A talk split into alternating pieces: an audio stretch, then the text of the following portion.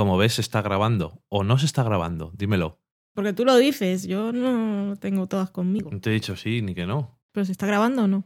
Dímelo tú. Según lo que me dijiste el otro día, creo recordar que sí. Pues entonces estará grabando. Si me, si me atendiste. Mm, Me interesaba.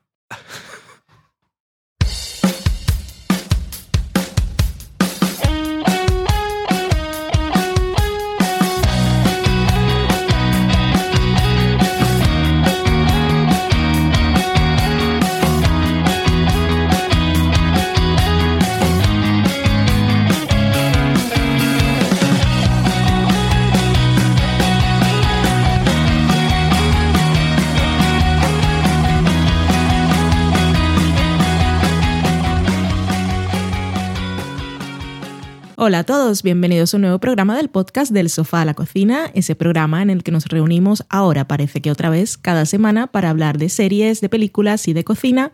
Yo soy Valen, estoy aquí con Dani. Hola Dani, ¿qué tal? Hola, ¿qué tal? Muy bien, gracias. También estamos con Loki, que bueno, afortunadamente ahora nos está haciendo escuchar. Desafortunadamente para vosotros tampoco lo podéis ver, pero nos acompaña también en el sofá. Y en el programa No sé si se le oirá. Está haciendo. Está arañando la mesa porque sí. En el programa de hoy vamos a comentar. Bueno, yo esto me lo he encontrado aquí de sorpresa en la escaleta de Dani, así que voy, voy a leer lo que nos ha puesto. He Vamos a puesto comentar todo. Un piloto que es de Grinder, que ya ni me acordaba que lo había visto. Vamos a hacer una operación retorno con You're the Worst, eh, The Leftovers, The Affair y The Good Wife. Y vamos a comentar, esta sí seguro con spoilers, porque ya vosotros la habéis visto hace tiempo, eh, la segunda temporada de Halt and Catch Fire, que hicimos super maratón este pasado fin de semana. Y en películas también una que ya habéis visto todos hace mucho y nosotros tenemos muchas ganas, que es Inside Out. Y ese es el programa de hoy. Yo voy a probar aquí en directo un nuevo invento a ver qué tal me sabe. Ahora os comento. Curiosamente extraño. Ahora ¿Qué me ha dado por echarle tónica a todo. He probado el Vintonic, he probado el Quantronic y ahora estoy probando un Amaretonic. Socorro. Como son dulces, digo, pues les echo tónica a ver qué tal. Es que se me ha acabado el vodka. Como veis, tenemos licores en nuestro sinfonier y voy arrasando con lo que queda. Eso es lo que voy a beber hoy. Socorro, salud. Ya veremos si influye tus opiniones. Mm, veremos. O no. Mis opiniones son las que son. Seguro. Nos vamos a la semana en serie.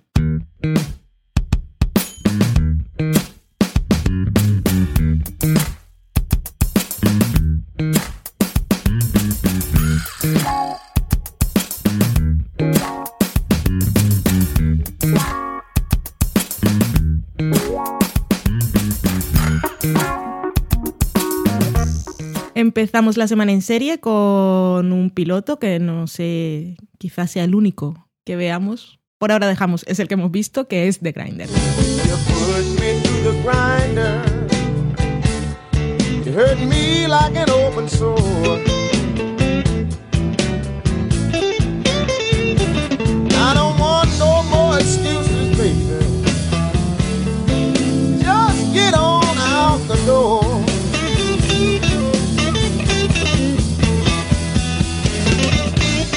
The Grinder, que es una nueva comedia de Fox y ¿The Fox? de Fox y que hemos visto. ¿The Fox eh, o de Freeform? Que No, nada. Freeform es otra cosa. Es eh, la antigua ABC Family. Sí, que le han cambiado el nombre. Socorro. A mí me suena un poco a gusanito, no lo sé. ¿A qué? A gusano. No lo sé, No tiene ningún sentido. ya lo sé. Estaba intentando buscarle una lógica porque fue lo primero que me vino a la cabeza y no la encuentro, pero me sigue pareciendo gusano. Ok. Eh, bueno, pues esta comedia que está creada por Andrew Mogel y Jared Paul y tiene de protagonista a Rob Lowe, Fred Savage y bueno, y otros más. Son los más llamativos. Y bueno, pues trata sobre el personaje de Rob Lowe, que es Dean Sanders, que era el protagonista de una serie de abogados que se llamaba The Grinder, y la serie se acaba. Cuando empieza The Grinder, pues esa serie están viendo la season finale Ujú. y su hermano, que es Stuart es abogado de verdad, pero le fallan todas esas cosas. ¿Qué carisma? No sabe hablar bien en público. No, no se entiende lo que dice. Y su hermano, pues no sabe nada de las leyes, pero sabe hablar en público y tiene carisma. Es Rob Lowe, al fin y al cabo. Y bueno, pues la serie se trata de que. de eso. Que este hermano actor que interpretó a un abogado en televisión, pues dice, ahora voy a ayudar al negocio familiar de abogados siendo abogado. Ujú. Y Se producen situaciones muy cómicas. todo es muy cómico. y cosas familiares y eso. El piloto, pues, pues normal, puede hacer. ha- hace gracieta, pero más que nada porque Rob Lowe pues, es muy divertido y tiene mucho carisma. Y pensando en la premisa, pues es algo que han tardado en hacer. Ya habíamos visto en Friends, en el episodio aquel era, era Brooke Shields, la que creía que Joey no era Joey, sino el personaje de, Creo que sí. de la serie que hacía. Y que hay mucha gente que se cree que los actores son los personajes. Y me imagino que si alguien se encuentra con John Hamm le pregunta cosas de publicidad. Y si está John Hamm sentado en una mesa con publicistas de verdad y él dice algo, la gente va a pensar que lo que está diciendo él es más cierto y tiene más relevancia que los demás. Lo que sí me ha dejado muy claro de Grindr es que para triunfar en la vida hay que tener pelazo. Y es lo que Por le falla al pobre. Es Fred Savage, es no- que no no. tiene pelo. Pero por eso se ha dedicado todos estos años después de, de Wonder Years a lo que él decía que era su verdadera pasión, que era dirigir comedia. Y ha Mm. dirigido un montón de series. Sí. En plan que lo podéis mirar en su página de IMDB o la Wikipedia y vais a flipar, que a lo mejor no os habéis dado cuenta. Y nada, ahí- vuelve como actor y bueno, pues eso, es un papel en el que tiene que hacer de el hermano que es todo lo que no es Rob Lowe y, y viceversa más bien. Pero tiene todo lo que otro- el otro no tiene. Sí, Y entonces, cosas. se complementan. Sí. A ver, es la, mm, la premisa pues es un poco absurda.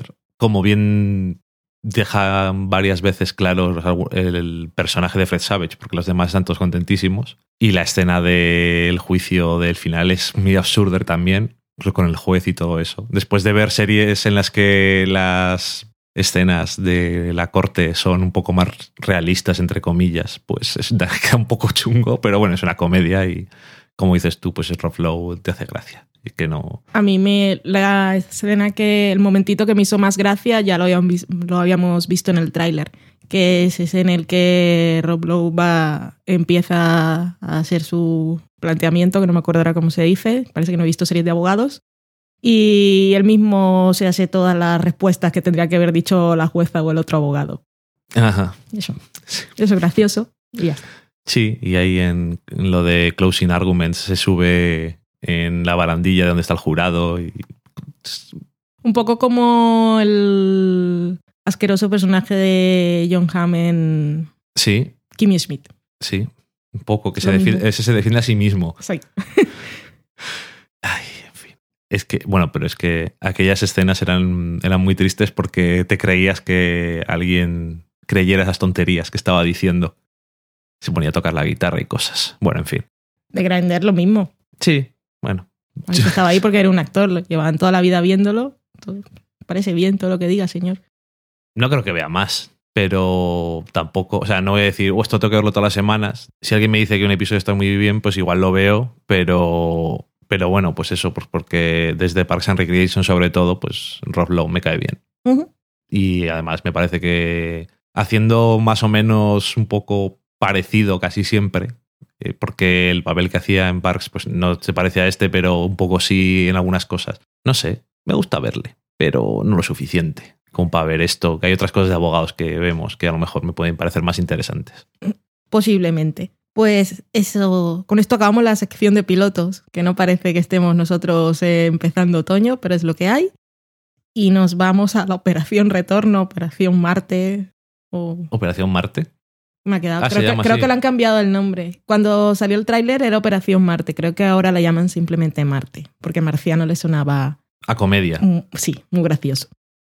Sí. Dentro de esta operación retorno, por cierto, no está, por ejemplo, Doctor Who, porque en su retorno eh, que tenía dos partes en, dividido en dos semanas. Vimos el primero y todavía no hemos conseguido las suficientes fuerzas como para ver el segundo porque no era muy... No sé si brillante era la palabra, más bien un poco aburrido igual. Yo lo sufrí muchísimo, mucho, mucho, mucho, mucho. No me gustó nada, pero nada. Así que para hablar de esa primera parte, pues no tiene mucho sentido. Si alguna No. vez vemos la segunda, pues no lo sé. Pero Era cosica, porque Doctor Who me gustaba mucho, pero es que últimamente me da mucha pereza. Mm. Y esto, desde luego, no me ha motivado. Bueno, en fin, que no vamos a hablar de lo que no vamos a hablar. Mejor hablamos de, de lo que vamos a hablar. digo, venga. Y la primera de series que vuelven con nuevos episodios en sus nuevas temporadas es You're the Wars. Bueno, no la primera serie que vuelve, pero sí la primera que vamos a comentar en esta sección. I'm gonna leave you anyway. I'm gonna leave you anyway. I'm gonna leave you anyway. You're gonna walk right out that door. You're gonna walk right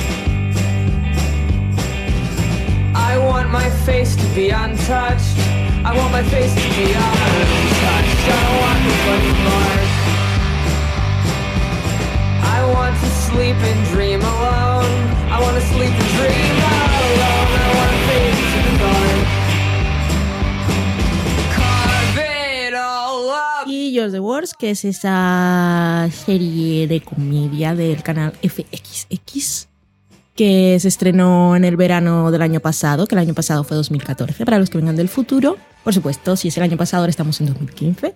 Eh, pues Qué matemática más maravillosas. es lógica, lógica matemática. Pues George the War se estrenó así como a escondidas el año pasado y funcionó mucho el dedo ojo en Twitter, llamaré, porque eso no es boca a boca ni boca a oreja, pero bueno, da igual, que a la gente le fue gustando y se hablaba mucho de ella y pues le fuimos todos dando una oportunidad y creo que casi todos los que la probamos nos la quedamos, a excepción de algunos que bueno, pues no tienen sentido el humor.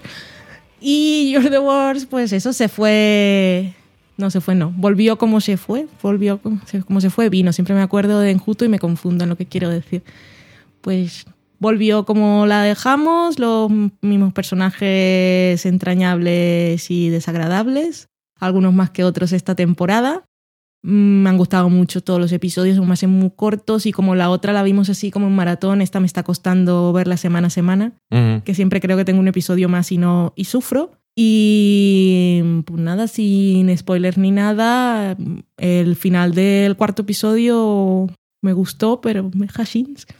Sí, Muy curioso que den esos giros. sí, o como esta serie sí que ya lo dijimos el año pasado, que es una comedia, pero es un poco. tiene tentáculos amargos de Sí. la realidad y un poco así.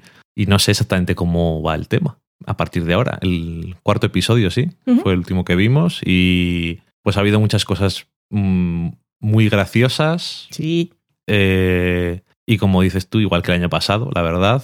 Eh, los personajes, pues es que ya les has cogido cariño, incluso en lo lamentables que son.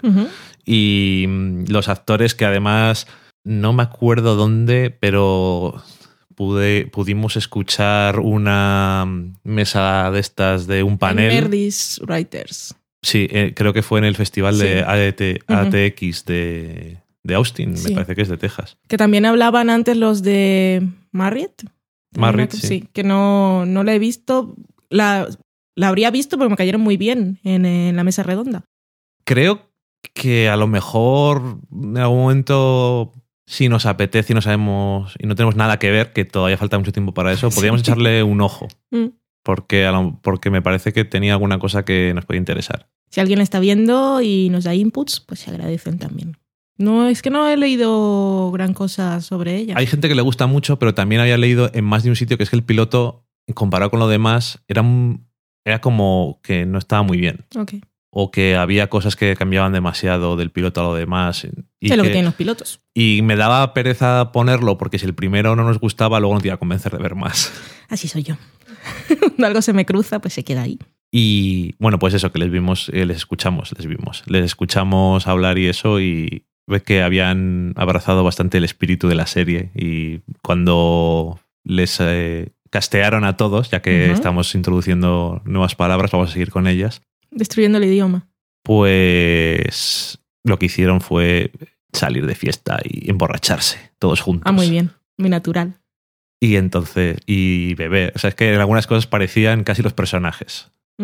Y curioso. Y bueno, por cierto, que, el- Esta invención mía no- contradictoria.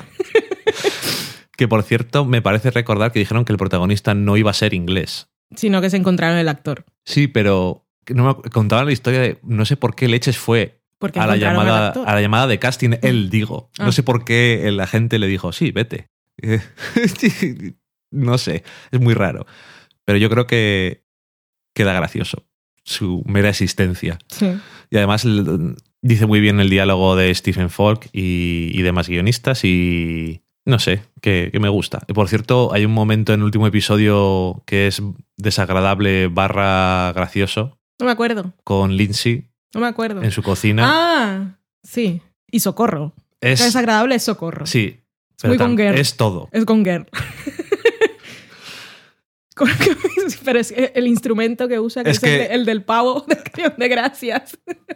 Se le ha ido la pinza, de todas formas. Esa- el personaje está totalmente ido. Pero bueno, eso, que no sé, está, está muy bien. A mí, a mí me encanta esta serie y me pasa lo mismo que a ti, que se me hace súper corto. Sí. Go Gretchen. ¿A dónde? Ya veremos. Pero está bien, ya se veía. En fin. Y seguimos retornando aquí. Y lo siguiente es el primer episodio de la segunda temporada de Leftovers de la HBO. Con sus nuevos títulos de crédito, así que esta musiquita muy diferente.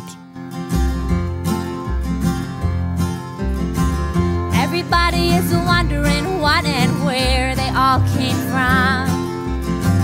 Everybody is worrying about where they're gonna go when the whole thing's done. But no one knows for certain, and so it's all the same to me. Think I'll just let the mystery be. Some say once gone, you're gone forever, and some say you're gonna come back. Some say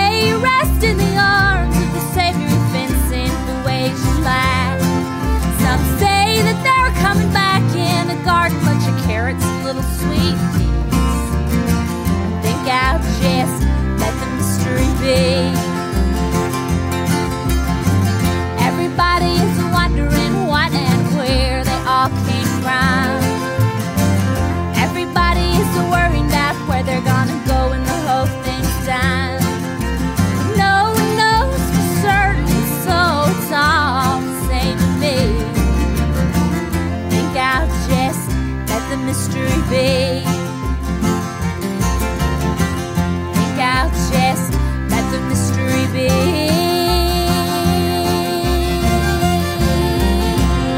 Sin duda, el retorno de, de Leftovers El retorno. te deja en el primer cuarto de hora un, un poco descolocado. Cuanto menos porque ya para empezar tienes los créditos distintos, como tú dices, y es bastante diferente que los títulos de crédito del año pasado. Mucho mejores. Sí, y además Yo los del año pasado los odiaba, pero a muerte. dice Lindelof que eso es más representativo de lo que querían que fuera la serie y, y me alegro porque, no sé, es, y además son, son, más son más inteligentes, son más...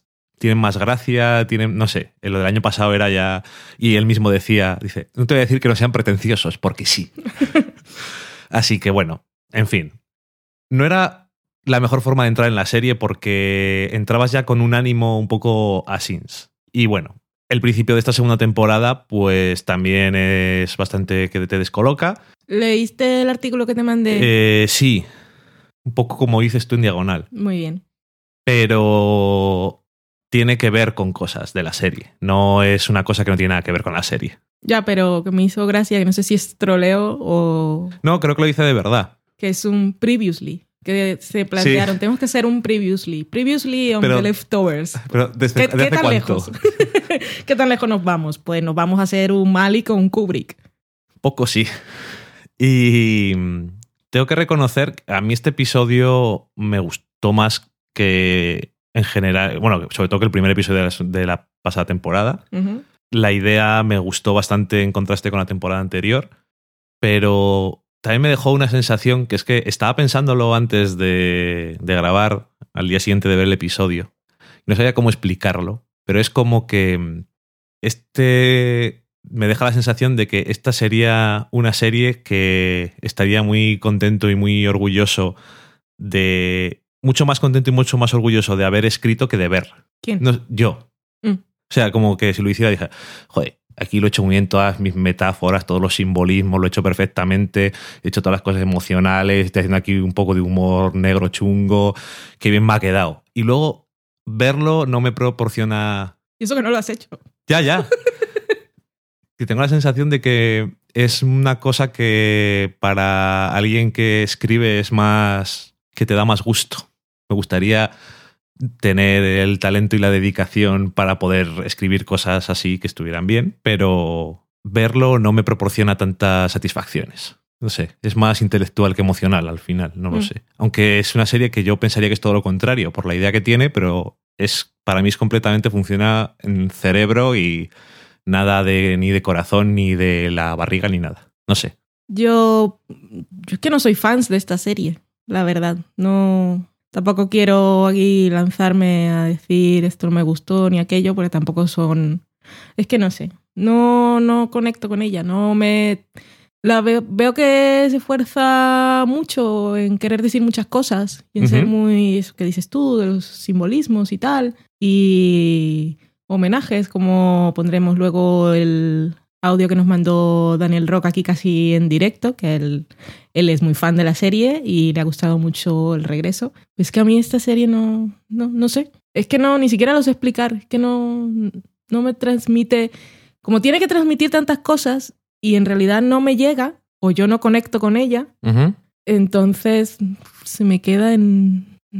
No, no tengo ni adjetivos para describir Pues mi sensación de nada con Eso, Leftovers. yo he tenido que estar un día pensando cómo describirlo y es eso que me produce, me estimula más en teoría a nivel intelectual. A mí es que a mí tampoco. Tampoco me- mucho, pero ese es el nivel en el que veo que puede hacer algo. Sin embargo, lo demás no consigo verlo. Y está, yo creo que está bien rodada, los actores no tengo ningún problema con ellos, pero es, hay algo que no termino de verlo. Ni siquiera en los, los mejores episodios del año pasado, que decían la gente que no le gustaba la serie, pues te va a gustar el 7 o el no sé qué y tal. Y, y no, no llegué yo. No sé, por lo menos me parece que es una buena idea el cambio de aires de la segunda temporada. Bueno, es que no tenían más libro tampoco. Se lo están inventando Bueno, todo pues ahora. entonces es una buena idea que se hayan inventado esta parte. Me parece que está bien. Es Mm. un buen camino por el que seguir. Supongo que sí. Ay, no sé, el Leftovers. Me da mucha... Que no es ni siquiera pereza. Porque hay cosas que digo, sí, que pereza me da. Es que... es que No lo sé. Tengo que meditarlo y encontrar cuál es mi sensación realmente. Mi posición frente a Leftovers, que no la tengo clara. Yo creo que en el fondo un poco sí que lo has dicho, que te parece que, como dice en inglés, de que it's trying too hard. Lo intenta demasiado. Y además esa... Es... El aura que tiene de hay un misterio, pero todo es así como muy extraño, pero tampoco te quedes con eso porque lo que haya de misterioso nunca lo vamos a revelar.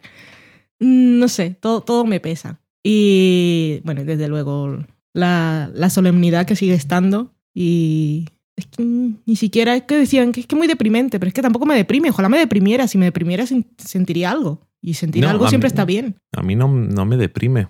Y la vimos en maratón el año pasado. No sé, y mucha gente decía, "Oh, si la veía en maratón te, te quieres suicidar o algo. Y es que no, no me llegaba a, a ese punto.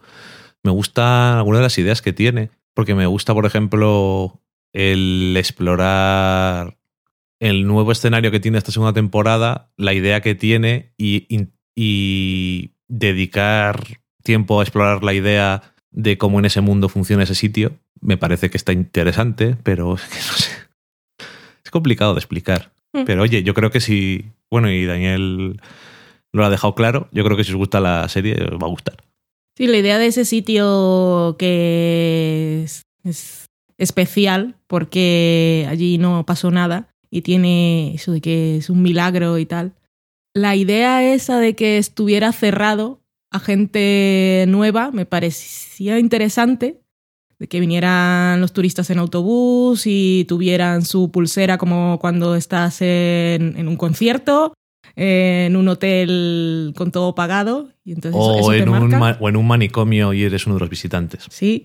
O, o el pasaporte para poder, o el visado para poder entrar a un sitio me pareció interesante, pero como hay gente que se cuela sin que les hagan ningún estudio ni nada, entonces tampoco, ahí me falló, porque el hecho de que una casa quede libre y alguien consiga el contacto de la inmobiliaria y esté allí, vale que los, los miran un poco raro y tal, pero Bueno. no sé, se me quedó un poco ahí. Si, si exploran eso, Lo que yo, yo creo- necesito algo. Yo creo que deja claro que la que como incluso en ese mundo legalmente no se pueden hacer ciertas cosas, tiene un Legalmente no se pueden hacer ciertas cosas, pero mira los bomberos. pero es lo que te iba a decir que tiene un sistema de defensa interno. No- Como las plantas carnívoras. Mira qué flor más bonita, voy a olerla. Por eso las flores son malas. Yo siempre lo he pensado. más bien como eso, como los anticuerpos, pero siendo personas y por lo tanto tienen que tomar decisiones y tienen que decir que tienen la autoridad moral para hacer ciertas cosas, que eso ya es otra es otro tema. Pero bueno, no sé. Eh, no sé. Igual es que siempre está por ahí también la religión, pero como tampoco, es que no lo sé. A mí todo se me queda a medias. Ni el bien ni el mal. Y los grises, cuando no son para, para que sean las cosas así más turbias o más complejas, en este caso es gris simplemente, pero no por complejo, Mm. sino ni blanco ni negro.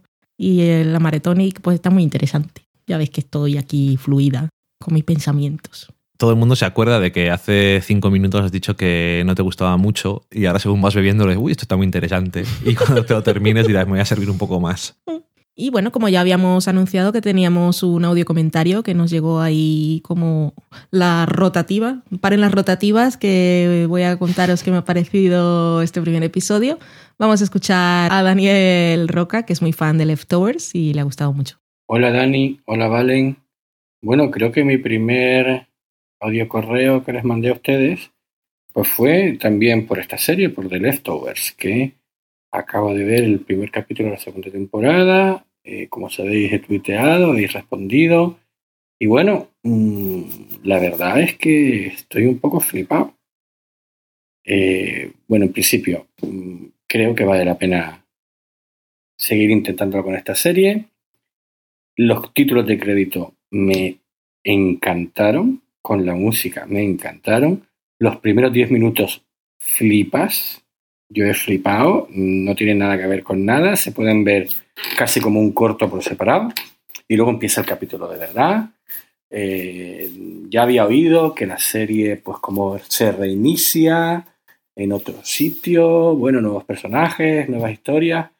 Yo lo resumiré diciendo, bueno, había ha habido algunas, eh, es recordado en algunas cosas que pasan, eh, cosas de Buñuel, de películas de Buñuel, también de encuentros a tercera fase, eh, buenas referencias y sobre todo, yo resumiría este primer capítulo en que he pensado que había vuelto a sentir lo que había sentido al empezar a ver Lost en su día.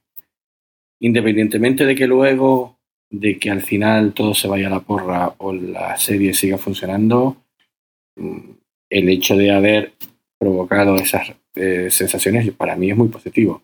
Yo desde luego estoy deseando ver el siguiente capítulo. Pues eso, de Leftovers, que sabemos que muchos de vosotros sois muy fans, así que disfrutadla mucho, que para eso están las cosas y no, no, no diré nunca dentro que no me gusta que está mal hecha, porque no, aunque la música me sigue fastidiando un poco. Y voy a dejar de criticar, porque he dicho que no quería criticar sin que no tengo, no tengo los argumentos formados y no me gusta, no me gusta expresarme así. Así que vamos a dejarlo estar y vamos a pasar a otro primer episodio de segunda temporada, en este caso en Showtime, y es The Affair. I was screaming into the canyon at the moment of my death. The echo I created outlasted my last breath.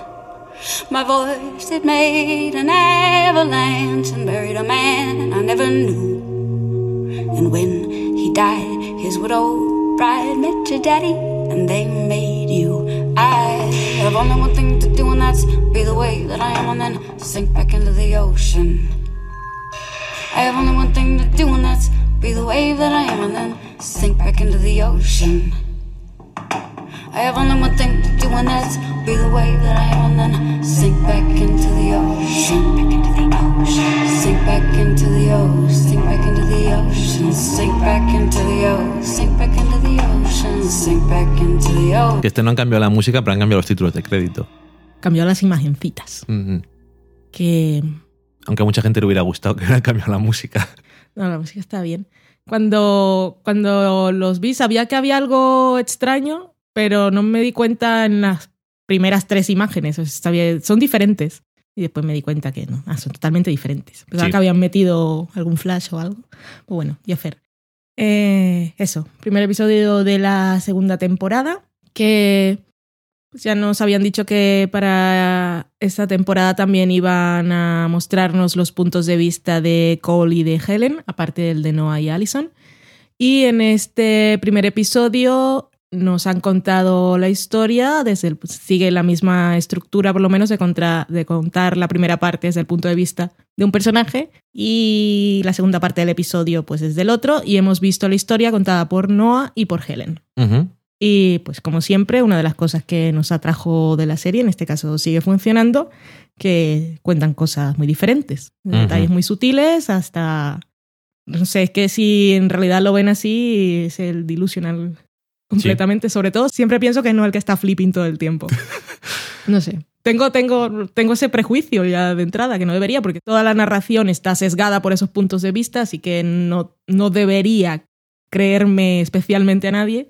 Pero siempre que hay dos puntos de vista y está Noah, pues no, siempre digo, ya qué invención es este tío. Sí, lo- además es que en la escena en la que más se nota que es en la del mediador, yo creo, Sí, es que te, te crees más la parte de ella que la de él. No sé por qué, pero bueno. Eh, hombre, está bien que tengamos el punto de vista de otros personajes. Y parece que en el próximo va a haber también, o sea, será el de Allison y, el, y otro de Cole. ojalá que este... Spoiler, no salía Pacey en el primer episodio. Que no se llama y- Pacey, Y yo sufrí mucho. se llama Cole Lockhart, ¿no? Siempre será Pacey. Pobre Pacey. Eh, pero eso, que me gustaba porque el personaje de Helen me- hemos visto cos- muchas cosas el año pasado, pero no su punto de vista. Y yo creo que su punto de vista tiene interés. Y es un personaje que es bastante interesante y bastante complicado. Sí, fue ganando fuerza conforme avanzó la primera temporada, que al Mm. principio como estaba todo muy centrado en el... Bueno, que no conocíamos a los personajes y estaba todo dedicado al romance entre Allison y Noah, pues ella siempre quedaba un poco de fondo, pero conforme fueron avanzando las cosas y nos fueron explicando más, su personaje es de los más interesantes. Bueno, Mm. las dos chicas son las más interesantes. Ah, aparte de que me muestren ahora a Pacey, que seguro que me va a interesar mucho más. Ay, en fin. Pero sí que es muy complejo el suyo. Y bueno, no sé. Yo tenía. Me quedé muy así cuando acabó la temporada pasada, I know. porque lo liaron todo mucho y el misterio, en este caso, me importa más bien nada. Y toda la idea de que sí era lo que estaba escribiendo en la novela o todo esto al final no, no- tampoco sirvió para mucho. Pues no tenía muchas ganas, pero cuando dijeron que ya volvía me dieron muchas ganas. Y ahora he visto el primer episodio, que lo vimos antes de la emisión porque se había filtrado y como había episodio de Affair este fin de semana, yo estaba contenta porque pensaba que iba a haber uno. Y eso es lo que le pasa a la gente que ve las cosas filtradas, que luego tiene que esperar unas semanas a que emitan de verdad. Pero bueno, que le tengo muchas ganas a Affair. a diferencia de Leftovers, esta me decepcionó con sus últimos episodios, pero de todas formas los personajes pues me, me interesan bastante más. Y sale Pacey, no nos vamos a engañar. Sí que el año pasado deja un poco, a mí me dejó un poco frío. Fue una temporada un poco irregular en muchas cosas. Yo creo que no en el desarrollo de personajes y eso no, pero era más en las ambiciones de la trama y como dices tú que se complican todas las cosas demasiado donde no toca. Y aquí, bueno, continúan con eso, o sea, no Sí, sí. se olvidan de ello, pero le dejan el espacio justito y no sé, es que me apetece ver más. Incluso el año pasado, aunque hubiera perdido la, las ganas de ver eh, los episodios que tenía igual al principio, la verdad es que les vimos siempre semana a semana, o sea que tampoco Mm, dejamos sí. acumular. No, no. Tengo muchas ganas, que he dicho mucho Pacey Pacey, pero también tengo muchas ganas de ver, de conocer la versión de Allison del mundo de fantasía de Noah en este primer episodio. Pobre Noah. Pobre Noah, sus mierdas. Un poco mierda sí que es. No te voy a decir que no. Y bueno, que hay una cosa que queda clara en todas las versiones, que la madre de Helen es lo puto peor. Eso sí, lo comentamos cuando vimos el episodio. Da igual quién cuenta el episodio, que la señora es como es. Es una pesadilla. Es una pesadilla como madre, una pesadilla como suegra y una pesadilla como persona que te cruzas en la escalera. Sí, es tan snob y bueno, en fin. Es tan arrogante. Me tomen todo. Sí. La típica me tomen todo. Además Sí. tiene dinero y entonces cree que tiene poder sobre los demás. Ya, pero como tiene dinero lo tiene. Es el problema. Mm. De la, es el problema de la vida. Pues eso, hemos visto también de Affair y ahora nos vamos a la última serie de esta operación retorno, que es The Good Wife, que ha llegado aderezada con sus cosas extracurriculares, que es el tema del Calicia Gate, que si antes estuvimos toda la temporada pasada hablando de que, claro, eso parecía, pero nadie lo había confirmado, que igual eran imaginaciones de toda la gente, o un rumor que se había extendido, que tal, pero que ahí estaba el croma, que no sé qué. No vamos a dejar que lo que es de fuera se meta en la valoración de la serie. Y Juliana Margulis, no sé quién asesoró, le dio por hacer declaraciones al respecto. Quizá para. Ya, ahora que no está Archie Panjabi, pues vamos a comentarlo y así ya cerramos el tema y lo vamos por zanjado. No es como si Archie Panjabi pueda hablar. Un momento. Y entonces, ¿qué, qué, qué digo? Soy Juliana Margulis y digo, no, ¿qué va? no, pero sí, no, eran decisiones del director y tal, y ya no pudo ir a rodar la escena Estaba porque ahí estaba rodando de fall. de fall. Claro. Y entonces existe Twitter y Archie Panjabi pone el enlace y dice, de fall ya se había rodado, yo estaba en Nueva York, estaba sentada en mi casa Esperando. esperando, esperando que me confirmaran en el grupo de WhatsApp si me tocaba ir o no, nadie me dijo nada, y ahí está la escena. Y bueno, comentado Sí. todo esto, también decir, ¿he dado paso a la música? No. No. Pues para dar paso a la música, pensad en la peluca de Juliana, o bueno, de Alicia en este caso, y eso, musiquita de Good Wife.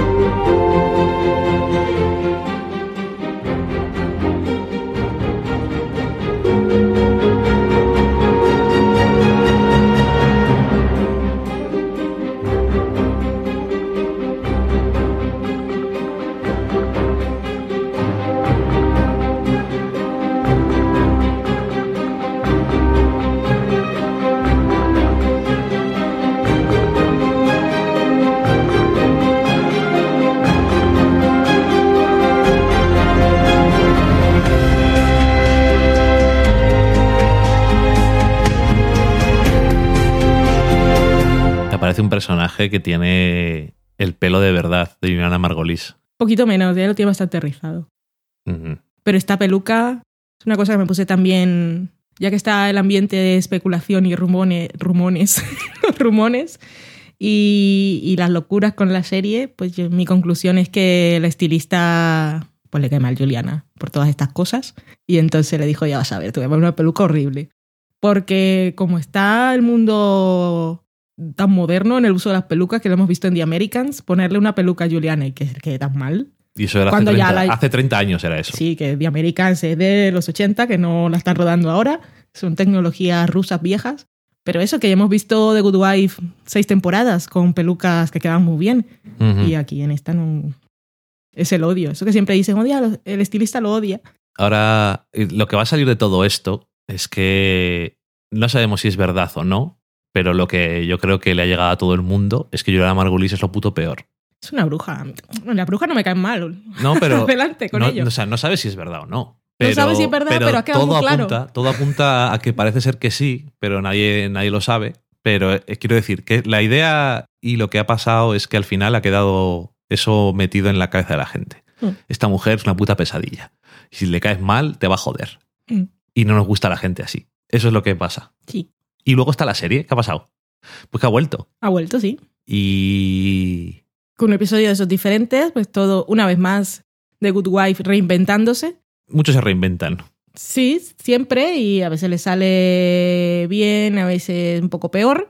Demasiado. Demasiado que. A estas alturas de la serie empiezo a preguntarme si no se reinventan demasiado.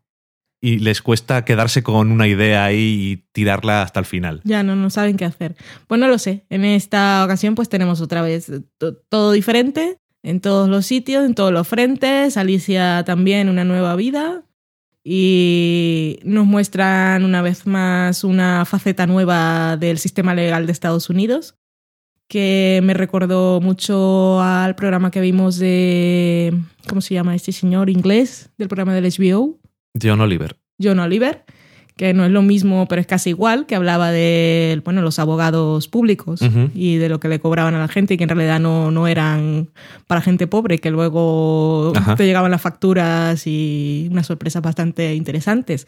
Y sí hablaba de un poco de eso que vimos en este episodio y es que los abogados tienen que estar ahí para, resol- para resolver, ¿no? Para presentarse a- ante el juez con varios casos el mismo día y no le puedes prestar atención a esta gente que no tiene dinero para pagarse un buen abogado y luego pasan las cosas que pasan.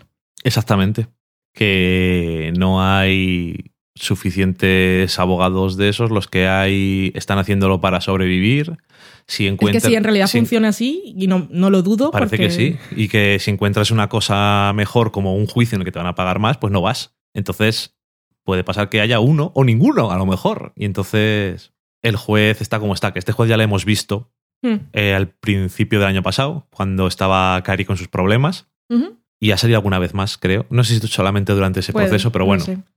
Es el, hom- el- el juez que está un poco amargado de la vida porque tiene Bueno, prisa. Si, tiene que estar ahí cada día. Pero claro, que como eh, sabemos de The Wire, la mierda siempre cae de arriba abajo. Y lo mismo, The Wire es precisamente la referencia que iba a sacar, porque es más o menos lo mismo de tenemos que, tenemos que sacar casos Sí, y da que- igual cómo se haga.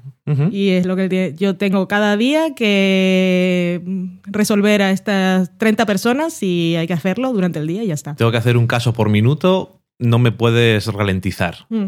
Porque luego me llama el jefe y dice, ¿qué mierda estás haciendo? Te mandamos a otro sitio. Que es súper cruel. O sea, imagínate que si eres delincuente mm, y si es reincidente, pues mira, ya, ya sabes lo que hay. Pero como sabemos, mucha gente o que, o que se lo hace sin saber o, o los pillan por equivocación y te encierran ahí en una jaula con 20 personas y ves cómo está funcionando, que, el abogado no sabe por dónde le da el aire y que te van a poner la fianza que no vas a poder pagar a tomar. Sí. En fin. Em, también tiene reinicio. Es que pensaba que iba a tener más el reinicio de cosas en otros aspectos, como en temas de Peter, Eli y demás. Y al final no ha sido tanto reinicio, pero bueno, un poco sí. Sí, tenemos el personaje nuevo de Margot Martindale y Guerra de Brujas con Eli, Exactamente. que ese enfrentamiento... Ese es de bruja. Sí, eso cuando está en esa escena discutiendo con Peter y solo parpadea y se le ven las pestañas era muy grande. Pero bueno, ese enfrentamiento de yo soy más bruja que tú, que tuvo con Margot Martindale, está, está muy bien. Mi personaje favorito de todo el episodio fue Grace. Oh, Dios mío, Eso, dime si pensabas que podías decirlo alguna vez. nunca jamás. Pero me hizo tanta gracia verla ahí tan puesta y tan resuelta Ajá. y tan graciosa, me cayó muy bien. El hijo, yo no sé si Juliana también le ha cogido manía porque no sale. No, el año pasado le había cogido manía a la madre y más o menos lo tiene un poco olvidado. bastante. Pero bueno, Y también me hizo mucha gracia la jueza del otro caso, ajá. porque, bueno, y el caso en sí, con cuando... El la- caso rumba. Sí, cuando, cuando la jueza dice, os estáis inventando eh, eh, estas profesiones, ¿no? Era muy flipante, fue muy gracioso. Son esas Y- cosas que de Good Wife que molan. Y luego está Cari, que está en una posición en la que se siente un poco fuera de lugar. Está totalmente fuera de lugar, porque es joven, pero ahora tiene es socio, Está ahí con los, tiene su nombre, tiene su nombre asquerosos. como quería, puesto en la placa, pero está amargado de la vida, normal. Hombre, si tienes ahí a ciertos personajes como esos que se medio duermen o no entienden nada. Era muy exagerado el tema, pero bueno, es lo que hay. Es una empresa, se ha quedado una empresa vieja. Pero es que era demasiado. La mujer está mirándose en el espejo y los otros durmiendo. Y el señor creepy, que cómo lo han echado. O sea, Diane, con lo feminista que se supone que eres, o igual no te crees feminista, pero eres una mujer que se ha hecho a sí misma y acostumbrada al poder y tal, como tienes un acosador sexual ahí en tu buffet, tan descarado. Sí, pues porque... Porque Lo tienen dinero. necesitan. Ya necesitan el dinero. Qué triste es la vida. En fin, Y bueno, y el final del episodio con esa escena de bar. Trolera. Es muy trolera porque es, un ya- calco. yo, yo me río. Es un calco la escena de bar. Y es Yo de me Yuka río. Linda también. O sea, es demasiado. Yo me río porque no, por no llorar, porque me parece completamente innecesario. O sea, es, es- no sé, no sé ni cómo, ni cómo decir cuál es la reacción que hay que tener ante eso. Es como, bueno, pues venga, ¿qué vas a hacer?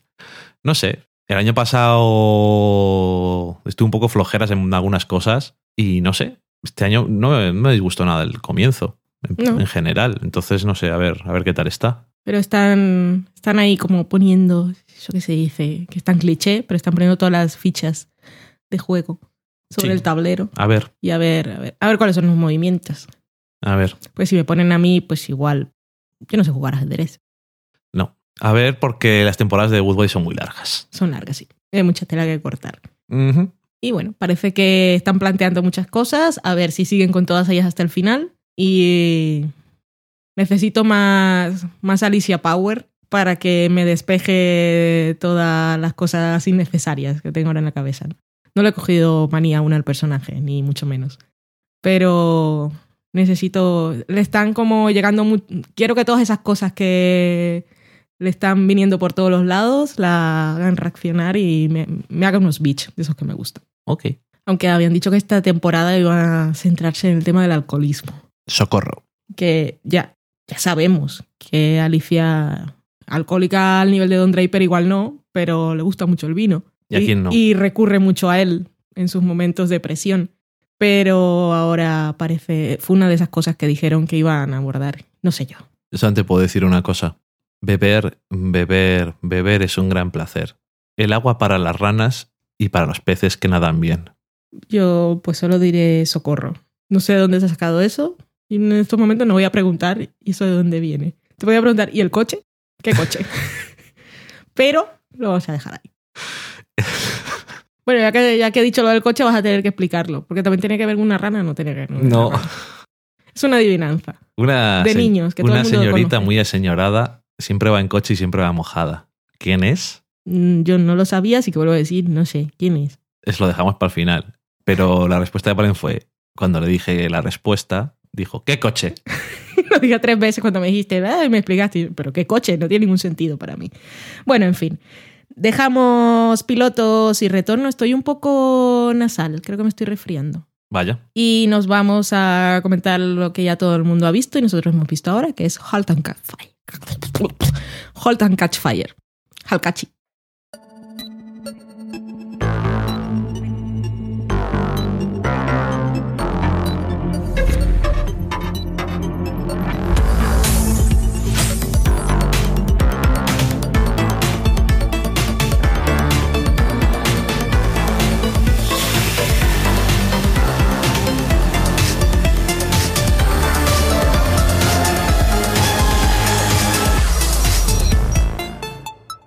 Pues eh, hemos visto la segunda temporada de Hakachify, que vimos el primer episodio de la segunda temporada cuando se emitió y después teníamos cosas que hacer.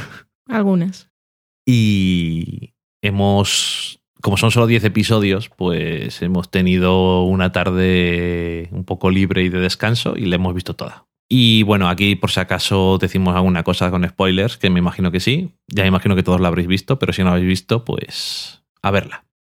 Y mm, el año pasado nos gustó, así. Tampoco nos dijimos, pero nos interesó lo suficiente. Y la segunda temporada nos gustó como empezó y por eso teníamos ganas de seguir viéndola. Y esta segunda temporada a mí me ha interesado más que la primera, me ha gustado más. Han... No lo sé, porque es una cosa rara de decir porque no creo que la serie ni los guionistas ni los creadores tengan ese problema, pero en algunos momentos del principio de la temporada sentía que estaban intentando rehabilitar o hacer más interesante el personaje de Joe Macmillan, pero en ese frente yo creo que es mm, la temporada fracasa, porque realmente, en- bueno, no sé, que no tengo ningún problema con personajes que no cambian, porque eso no es, no es un problema, pero no le veo el arco exactamente muy claro que le querían hacer, porque ya que se supone que es un personaje importante de la serie, aunque este año ha tenido menos tiempo, o han tenido más tiempo los demás, no sé cómo ha ido, pero el año pasado era más importante, y realmente no ha conseguido interesarme mucho más que el año pasado. Al principio creía que a lo mejor podían llegar a algo de interés, pero no. No. Ya sabemos todos que tú le odias. Son Y- mierdas. Y pero, me gustó el final. Pero bueno, ya hablaremos de todas estas Ah, cosas. sí, no, el final Pero estuvo bien, mierdas- pero no salía. Y cada, cada vez que sale, digo que son mierdas. Y cada Pues eso, cosa es que- hace es sus mierdas. Es, es que tú tienes un odio de esos viscerales que no tienen explicación y que es importante también tenerlo en cuenta porque si tú ves una serie y un personaje o el protagonista de la serie no puedes aguantar cada vez que sale, aunque no tengas ninguna razón, o sea, no tengas nada racional con lo que apoyarlo, es lo que hay y no vas a disfrutar de la serie. Pero en este caso no En es este un caso problema. no es, el- no es un problema, pero porque hay más cosas. Pero que tú tienes eso de que sale y no me gusta cómo anda, no me gusta cómo está de pie, no me gusta cómo está vestido, No me gusta, cómo cara, habla, no me gusta lo... no me gustan sus CJs, que siempre está con el ceño fruncido. Pero si y hubieran intentado hacer algo con el personaje que te hubiera podido parecer interesante, a lo mejor no habías llegado a disfrutarlo por todos esos problemas, pero ah, podría haberte dicho... Podría haberte dicho, oye, intenta dejar de lado esas cosas. Y Pues yo mira, que te iba a fíjate, decir, don't tell me what to do. Ya, pero te hubiera intentado convencer de que hay cosas interesantes, pero es que no, en absoluto. No tengo nada bueno que decir. El personaje que me ha gustado más este año, no sorprendentemente, ha sido Donna, que fue el que más me gustó el año pasado. Es que es el mejor Que me parece que es el personaje, mejor personaje, impresionante. el El, año pasado salía poco. Creo que igual, no sé si los guionistas lo tenían claro desde el principio cuál iba a ser su viaje en la serie, pero a partir de los episodios en los que empieza a hacer cosas, supongo que sí, porque nos iban a sacar de la manga que fuera que ella mm, también em, que ella lo primero que hace en la primera temporada creo que es arreglar uno de los juegos de los niños y luego es la salvadora en un momento cuando entra cuando Gordon llama no podían arreglar algo del sí, Giant. se habían perdido. y dice espera un momento y aparece mi mujer y se pone ahí en medio y lo soluciona todo.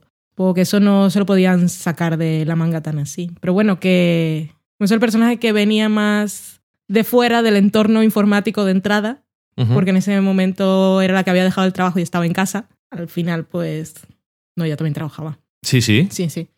Bueno, que era la que estaba fuera del entorno de la construcción esta del ordenador personal. Bueno, de Cardiff. Electric. Exactamente. Eso es que no me acordaba el nombre de la empresa. Y, y- y- no sé. Y además ella es tan mona y tan guapa. sí. Y cuando habla y cuando se ríe y no sé. Es que, todo lo es- que haga me parece fantástico. Pero es es, que el- aparte es un personaje espectacular. Porque es que eh, esto lo quería contraponer al tema de John Macmillan en el sentido de que en este caso la actriz, eh, aparte del personaje, la actriz solamente a mí por a mí me pasa que me parece que es muy transmite muy bien las emociones y hace fácilmente que empatices con el personaje. Entonces, si, si sonríe, te pones contento y si está triste, estás triste. Y eso no solamente es el personaje, sino también Mm, sí. cómo te lo está representando el actor. Y me parece soberbia. Y además ha tenido un montón de cosas muy interesantes. Iba a decir buenas, no es la palabra. Interesantes con las que jugar. Y, y luego, por ejemplo, los otros dos personajes im- importantes de la serie, que es Cameron y Gordon, pues dependiendo del momento. El personaje de Cameron eh, me parece que es interesante porque parece más. porque está interpretando tanto por parece elección del personaje como de los guionistas un rol que a veces es más interpretado por hombres Sí. pero sea un hombre o sea una mujer, hace, me parece dura de aguantar. No digo en plan de viendo la serie, casi nunca, a veces sí, pero como personaje alrededor de ella. Es, Que tenemos. Donna es- es, compleja y Cameron es difícil. es que no es lo mismo. difícil, es muy difícil de tratar y por lo menos sí ha tenido algunos momentos en los que aparece, aparece una persona, que eso nunca está de más. Me gusta eso siempre, ya fuera por Bost o por incluso con Donna al final y eso, pero es o sea, eh, su determinación y su entusiasmo por lo que quiere hacer, como lo quiere hacer, y esto es mis cosas, son mis cosas, pues es un poco que, te- que es polarizante para los personajes y es normal. Sí. Entonces creo que a veces... Bueno, pero ella también es más joven sí, y, y bueno, es muy visionaria. Tiene las ideas muy claras y quiere hacer las cosas diferentes y... sí, pero que me ha gustado que este año se ha visto que la más visionaria era Donna. Sí. Porque era la que sabía dónde estaba el negocio o lo importante de lo que estaban haciendo. Porque ha estado acostumbrada también a trabajar en otros sitios y también, pues, Claro, el Cameron tema ha de los presupuestos y tal, pues ti- tiene, tiene más ideas de las cosas. Ha trabajado en Cardiff encerrada en un sótano y después en esto que es en plan, vamos a hacer la revolución y las cosas y luego al final pues descubriendo eso de que ella, ella tenía el 90% de la empresa y que, que esto es lo mío y, y que lo vendo, que no lo vendo, que lo dejo de vender. Pero bueno, también viene lo de la primera temporada, que ella había trabajado mucho, sabía... sí, se lo quitan sabía, sa- pero además, viendo nosotros las cosas desde el, desde el futuro, nosotros somos los que venimos del futuro, todo. Eh, y cuando aparece en la, en la convención aquella el Mac que parece caído del cielo, que se puede Sí. comunicar con la gente, sabíamos que ella tenía razón. Y todo eso ella lo perdió. Entonces, ella también, ella tiene un arco y No, tiene claro. un viaje y le han pasado cosas. Entonces, Está, es muy celosa de su trabajo y de la empresa y de su visión porque antes no la podía controlar. Y por eso está obsesionada este año con no tener que responder a nadie en ningún sentido y es lo que lleva al final a los personajes al final de la temporada a California. Que es que dice, si los servidores nos van a cobrar no sé cuánto, pues vamos a tener nosotros el propio servidor. Al final no tenemos que responder a nadie. Y siempre tienes que responder a alguien, pero bueno, unos- unas personas u otras, que le dice Donna, este es el juego. Pero bueno, que por lo menos es, es eso, se puede hablar, es de interés.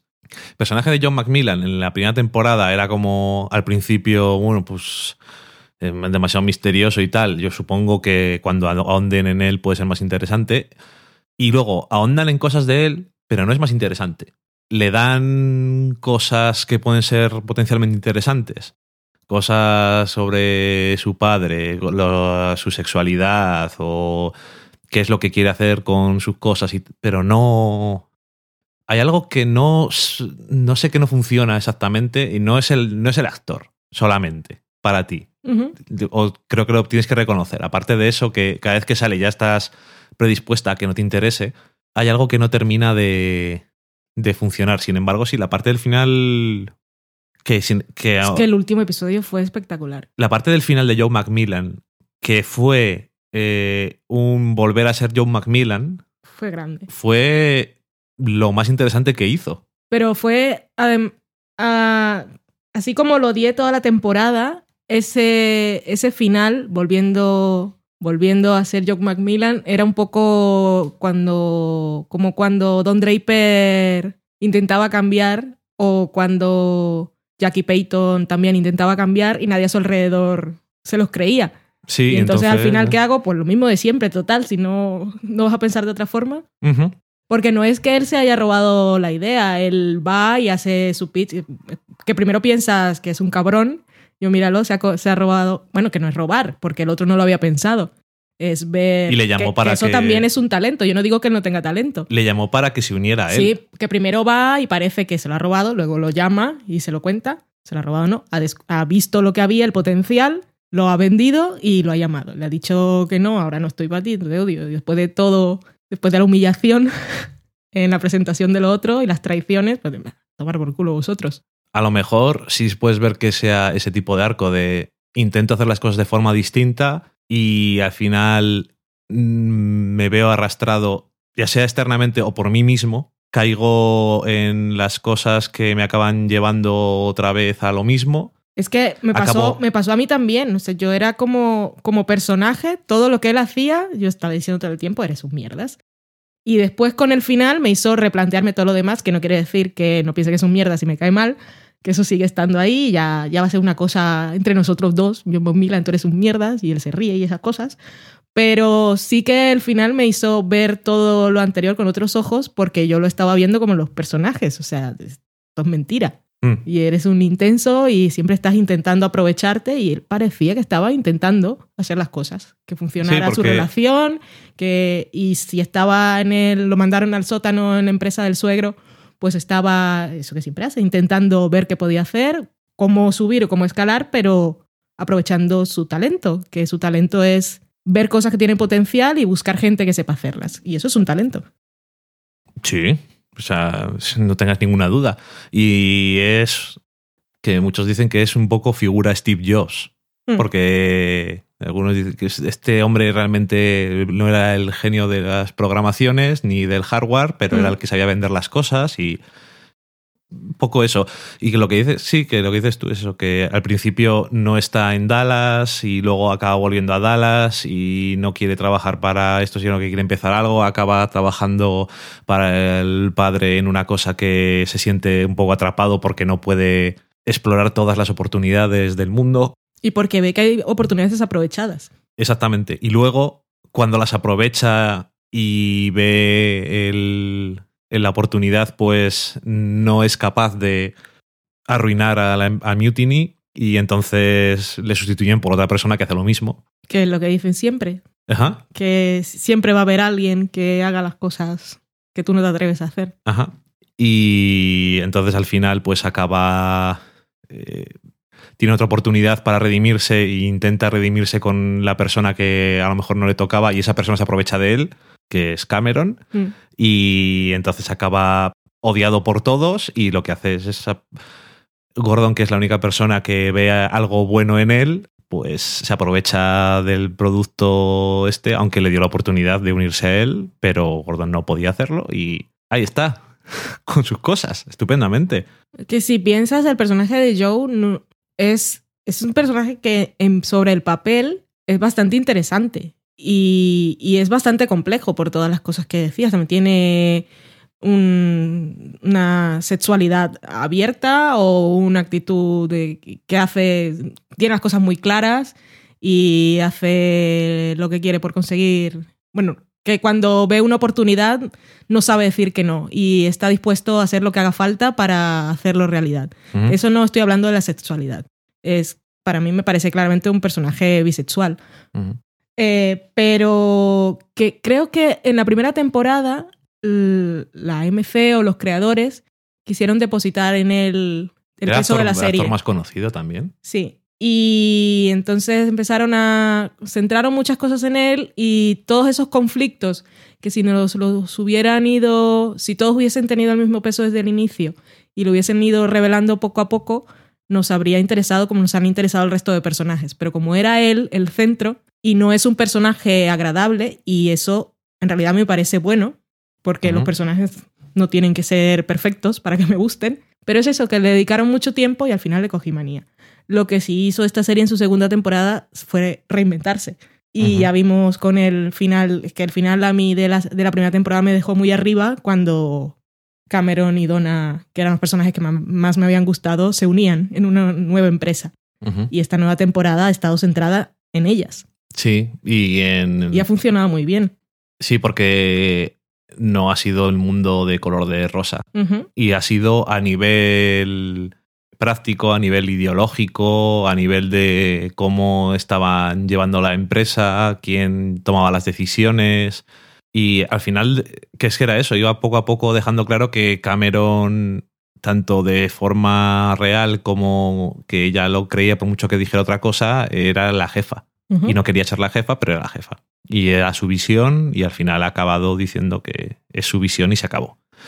Y bueno, por no dejarme antes de preguntarte una cosa, Gordon, que ha tenido sus propias historias, que ha continuado, pues eso, con sus problemas de salud mental. Que hay gente que le ha pillado por sorpresa esta temporada. Y yo no sé si no se acuerdan de sus momentos De lunático. de lunático, de maníaco, de paranoico de la temporada pasada. Eh, Eso es. Eso es. No sé, no es muy, sorpre- no es muy sorpresivo. Lo que pasa que como no tenía trabajo estable, pues estaba muy centrado en eso y en cómo él veía su nueva vida de tenía di- di- dinero, pero él no tenía trabajo, pues estaba en casa y luego se buscaba cosas que hacer y luego tiene el diagnóstico Es un rol reversal total. y luego tiene el diagnóstico este de que tiene pues unos problemas en el cerebro, aparte de que tiene problemas mentales, que luego se descubre más adelante. El episodio este en el que se está todo el día en un parking, Es- que parece un episodio de muy- Seinfeld, pero muy no, dramático. Seinfeld es más un corto, un poco de terror. Sí, de porque- quedarte un poco buñuelesco, de quedarte ahí encerrado y no poder salir. Sí. Y, mm, y no sé cómo volvía a, a la familia y estaba con su hermano y entonces buscaba que eh, me gustó una cosa que es que él justificaba antes incluso de decírselo a Donna literalmente justificaba las cosas que las cosas que hace pues por ejemplo la, la- el hacer entre comillas que tiene con eh, la mujer esta de, el, de la que conocía desde la infancia que era antigua novia de su hermano y todo eso que él necesitaba necesitaba contarle a alguien sus problemas y no encontraba conexión con su mujer porque tenía que estar todo el día trabajando pero al final que yo creo que se ve muchas veces lo que pasa es que quería sexo aparte de lo otro necesitaba se le ve mucho buscando a Donna y Donna no tiene tiempo para él y, y realmente sí que puede ser. es que Yo pensaba que era una, más una excusa para conectar y para tener a alguien en que apoyarse, pero no sé. A veces lo estaba buscando de una forma que no. No, mm, no sé. Me parecía que al final era una excusa un poco barata. No sé, creo que era un poco de ambas cosas. en- Sí, supongo que sí, caso. pero no sé. Porque eso, que hay muchas escenas antes de eso que es que no tiene Donna tiempo para él en ese aspecto. No sé. Su trama no me ha parecido mal ni nada. Estaba bien, pero no sé, no, tampoco me no termina de interesar tampoco el que más. No sé. Está bien, pero eh. Es que eh, me interesan más otros personajes. Me ha gustado, sin saber yo nada de la historia de la informática, ni mucho menos, sabiendo, viendo las cosas desde el futuro y sabiendo lo que tenemos ahora, me gustaba cómo, cómo, cómo iban ellos encontrando las respuestas y haciendo los descubrimientos y entendiendo cómo estaba reaccionando la gente ante ciertas cosas o cómo encontrar soluciones a ciertos problemas de cosas que existen hoy en día y ellos las veían en ese momento, me, me pareció bastante logrado durante la temporada. El concepto de Internet, el concepto de Cernet, el concepto de, de la comunicación online de todo tipo, desde el IRC, los chats, los foros, el WhatsApp, todo está ahí.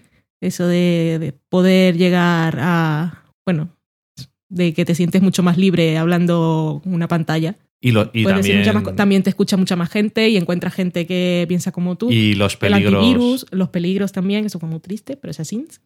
Y que ahora que lo decías, estás hablando de eso, es un buen, por ejemplo, un buen momento de, Mac- de John Macmillan, ese cuando le engañan, que te hubiera gustado mucho que se lo hubiera creído. Yo estaba, estaba todo el episodio apostando por, por el momento super mierdas, que se rieran en su cara. Pero que Pero no es tonto, eso está a mí bien. me gusta mucho que no le engañan, no, sino que ve la oportunidad. Sí. Como dices tú, en que dice que descubre el Ethernet Sí. y una forma más rápida de hacer las cosas, eh, de streaming Mm. al final, y ve una oportunidad ahí que no, que no existe, vamos, que como dice, estaban, lo usaban en las universidades y los militares y poco más, vamos, ni nada más. Y es una cosa que hoy en día lo tenemos todos. Y ese es un buen momento porque, no sé, me gustó. El personaje de, que es otro personaje que es, es secundario pero que es importante, es eh, Boss, Bosworth, Sí. que también tiene su historia. Sale de la cárcel en el primer episodio y luego, pues eso, está un poco perdido. Y luego está en la empresa. Me gusta el final porque está en la empresa y se siente fuera de lugar. Pero luego cuando le meten en un sitio que al final del todo que se supone que está más en el lugar, se da cuenta de que de todas esas cosas que todo el mundo sabe y él lo sabe, de las falsedades y de las tonterías. Pero yo creo que por contraste a, la- a lo genuinos que son los otros e inocentes, pues le, le choca más ese momento cuando empieza a contar anécdotas. Sí. No sé, ese está bien. Además es un personaje que, ya dijimos el año pasado, que a mí me sorprendió bastante lo interesante que era y Mm. la Es que el- relación... el, año pasado todos nos resultaron interesantes menos Joe. Sí. La relación de padre e hija que tenía con Cameron y... Catherine, solo Perdón, para. Catherine. Y. Ah, bueno, luego a este año ha habido personajes nuevos. Tienes a Sara, que era la pareja de Joe Macmillan al principio. Que mm, no han profundizado lo suficiente No, no en el personaje, pero supongo que era un poco para decir cosas del personaje de Joe al final, que a veces era un poco exagerado. Porque cuando están en Dallas y dice no te conozco, has vuelto a ser el de o quién eres y es como si ya nos hemos dado cuenta. no hace falta. Pero bueno, no sé, o sea, ni mal ni bien ni todo lo contrario. Pero no me, no me interesa porque tampoco tenía mucho interés, Mm. no en personaje. Y luego también está el personaje del padre de esta mujer, que está interpretado por James Cromwell, que te dije yo, a mí este actor me gusta. y dijiste, ok. Sí, eso Un fue, poco fue la conversación. Que no- la última vez que le había visto fue en la segunda temporada de American Horror Story, que hacía del científico nazi. ¿Era el que salía en Six Feet Under? Era el de Vale. Six Feet Under, el de LA Confidential y bueno, y mil cosas, Mm. porque este señor de setenta y tantos años, pues ha salido en sus cosas. Es el de Six Feet Under, que también ahí está bastante bien. Y mm, no sé qué, es un actor de esos que digo, este señor me suele gustar cuando salen las cosas. Y me parece que eh, además eh, su personaje en la serie era. No era en plan una cosa ni. No, no era ni blanco ni negro. No, era no como. era un villano. No era el villano de la serie. Era. Bueno, eso. Parecía una persona. O. eh, un empresario. un empresario, más que una persona. y con todos mis respetos para casi todos los empresarios. Empresario de multinacional no creo que tengamos a nadie. Bueno, si hay alguno, lo siento, pero no tenéis muy buena imagen. y luego también está el personaje de Tom, que aparece ahí al principio de la temporada como un usuario de Mutiny que les roba contenido y está muy interesado en los juegos. Y tiene ahí eh, la relación con, con Cameron, que no sé qué te pareció a ti. Que a mí el personaje al principio me parecía un poco... No sé, que era mm, demasiado, era demasiado obvio que era un elemento externo nuevo en la empresa. Pero luego me, me pareció que era más interesante, o a lo mejor es que me cayó bien y entonces las cosas que hacía Cam- Cameron me, parecían- me un poco más de rabia. No sé, no me, me gustó, estaba bien. Y al final, bueno, pues no. No sé si lo tenían abierto para ver si podían convencer al actor para un segundo, para un tercer año o vamos, un segundo año para él en la serie, o si no iba a aparecer en el avión o no, de todas formas. Pero, que no apareció. Estaba esperando a ver si aparecía. y, y Cameron también. Tuvo, sí, ella sobre todo, ella más que yo. Tuvo. Es un personaje muy trozo de pan. Quizás el personaje más, más bueno Si es que al principio no parece, de, de la serie. no parece eso.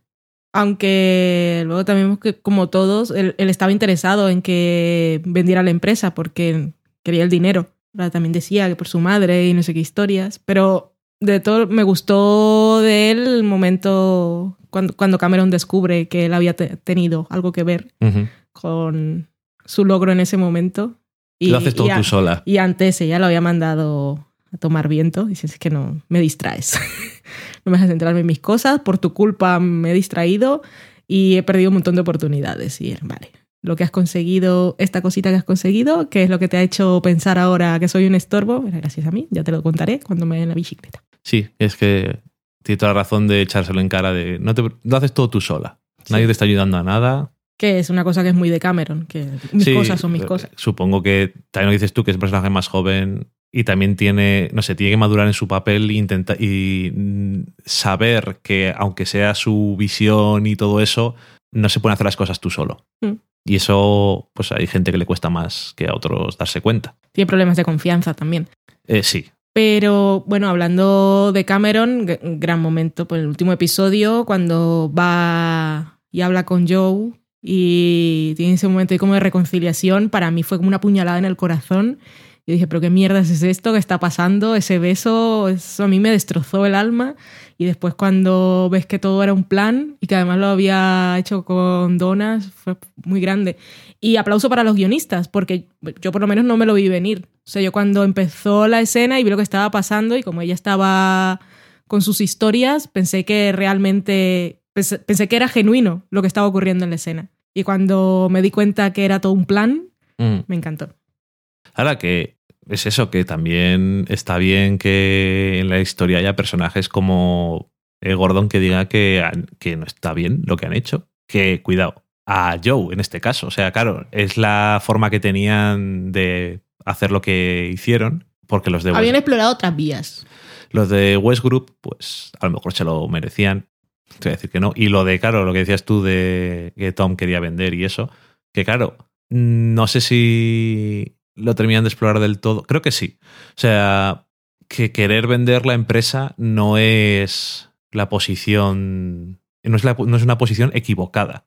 Es otra posición diferente. Porque ya cuando llega la primera vez Joe con la oferta y no sé qué, y dice. Y se sube a la mesa y les dice todo mentiras. Cameron. Hace un meeting. Hace un meeting. Populismo. O sea, populismo auténtico y todo lo que dices es mentira. Que le está mirando Donna como, ¿por qué mierda estás diciendo esto si es Mentira mentira? no, está omitiendo información. No, porque les está añadiendo cosas. O sea, cuando habían estado hablando. ahí Está la escena Sí, de antes. simplemente está, es- omite lo más importante que es el precio de venta. Pero no solamente eso, porque cuando está hablando antes de esto Joe con Jacob, está diciendo, está dejando claro que no les van a mover del sitio, porque eh, lo mejor es dejarles en su ambiente, porque es tal que no se sientan que están, ¿sabes? Aunque luego era, Era men- mentira. Era mentira, porque Jacob lo que iba a hacer era lo que tenía. que al final es lo que acaban haciendo, que era suprimir todo lo que no fuera la comunidad Sí. pero y por eso les dice que no lo vendan, pero quiero decir que no era la intención con la que les presentan el contrato y ella se inventa queréis venir con corbata y, y poner Sí. la tarjetita para fichar cuando entréis y cuando salís. Eso es lo que os apetece. No, No queremos. y comer pizza y cerveza todo el día. Fuera. ¡buh! Pero bueno, eso, y que luego están allí pues, recomponiéndolo y qué mierda está pasando. Que quiero decir que cuando una, que es una cosa que pasa muchas veces, uno tiene una empresa muy, y hoy en día pasa muchísimo, o crea alguien una aplicación y mucha gente dice Google, "Uep, que se me ha caído el dinero y te la compran. Mm. Que quiero decir, hoy en día, de hecho, vamos a dejarlo claro, es casi una forma de vivir. En ser un emprendedor, o sea, es casi una meta, por decirlo de alguna forma. Sí. Crear un producto o un programa o algo y que te compre una empresa más grande. Hmm. Pues igual que los que crearon 20, por ejemplo, la red social esta, que no sé si solo es de España o algo así, pero Sí. Eh, la crearon dos chavales mm, que eran estudiantes de informática y se la compró Movistar por una pasta del copón y son millonarios y son los eh, CEOs de la empresa, pero no hacen lo que hacían antes, me imagino. Y no sé, no digo que tengas que ponértelo como meta para las cosas, pero que, oye, es una cosa que pasa en el mundo Bueno, pero capitalista. en aquella época no, no había de eso aún. Entonces todo, todo parecía que te robaban la idea, que te querían usar y volvemos a lo mismo. Experiencias en la vida, pues Cameron ha tenido las que ha tenido y todas las han marcado. Ujú. Y la han hecho la persona que es difícil, pero yo siempre intento comprenderla. Porque me parece que un personaje sea difícil, pues no es lo más fácil para, No. para que te caiga bien. Y por eso siempre intento entender sus reacciones. Y bueno, en esta serie que, que odio mucho a Joe, pero todos se equivocan, todos tienen defectos, todos tienen problemas de confianza y, y por eso son tan interesantes. Sí, están Donna y Gordon echándose en cara que no se dicen las cosas, pero al final Donna ni siquiera le ha contado todas las cosas. Mm. O cuando se lo cuenta a su madre, entre comillas, porque también le miente, que está, está bien. Yo creo que lo sabemos, que le está mintiendo, Sí. pero, Pero, no, los- pero no estamos pero no está seguro y después cuando va a Plan Parenthood y eso, pues dices, ah, pues era mentira. Es que lo estaba pensando hacer y ya era directamente, no te voy a decir que voy a hacerlo porque Mm. a lo mejor no le pensa, no piensa que es buena idea. Mm. En fin, no sé. Este año me ha gustado más. Me ha parecido más interesante en todos los niveles y el año que viene, desde luego, es reset de sitio y los personajes en nueva situación y no sé cómo va, no sé cómo va a acabar Joe Macmillan mezclándose en todo esto. No sé si voy a ir a California para tocar los cojones. Lo digo en serio, porque California es, es el centro de la sí, está Silicon Valley y todo esto, pero que no sé, bueno, Que él ahora pues, tiene mucha pasta. Ya lo Igual, creo. ahora está en otra posición. a lo mejor va a igual comprarles, va a comprar la empresa Mm. otra vez, pero ahora es él. En fin, no sé. Mm, será otra oportunidad para ver Y ahora Que han aprendido él, todos. Y ahora, esta temporada era él intentando redimirse y convencerlos a ellos de que había cambiado, que estaba, que estaba en otra situación y ahora él está en una situación diferente. Porque ahora él es el traicionado. Sí. Y no sé. Eso cree él, pues Gordon cree otra cosa también. Hmm. Es que cada uno piensa que alguien le ha engañado y le ha traicionado. Y está bien el, también la escena que tienen en la casita pequeña eh, Donna y Gordon, Se ven tan encerrados. que podía haber buscado ahí antes de darla por perdida a la hija, pero bueno. Y, No está muy bien de la cabeza. No. Y dice. O sea, que le dice. ¿Esto qué es? Un chantaje. Y claro, podría. O sea, podrías ver que Donna mm, realmente está poniendo por delante de la empresa que su matrimonio, que solamente está diciéndolo el matrimonio para que el otro les dé el dinero. Pero al final, si fuera así, no le diría lo de que va a trabajar en la empresa con él porque quiere trabajar con él. Hmm. O sea, no sé, le quiere dar otra oportunidad al asunto y no sé. No sé qué tal le sentará a la gente tener a Gordon trabajando allí después de las que leía. Es Pero- que lía unas. Las lía muy, gor- muy Gordon. ¡Ay, Sonaris! ¡Sonaris! Madre mía. Me voy de fiesta, voy a dejar esto aquí a ver qué pasa. ¡Uy! Me voy de fiesta con Gemma Milan. No de fiesta, va a cenar, Ah, da igual. todo muy, muy estupendo. En fin. Ay. Yo creo que la serie me ha gustado más este año que el año, anterior. Ha estado, ha estado Me ha gustado, mejor. me ha gustado. Sí. Saben, Bueno. saben las cosas que quieren contar, las están contando bien. Mm. Yo, yo no- tengo quejas. Si te pones ahí a escarbar, puedes decir, ah, no tengo. Sí, pero Me ha el año pasado no estaba seguro del todo de que tuviera AMC algo bueno entre manos, pero estaba seguro de que tenía algo con potencial, sobre todo comparado con otras cosas que tiene. Mm. Eh, potencial, me refiero artístico. Mm. Y este año yo creo que es.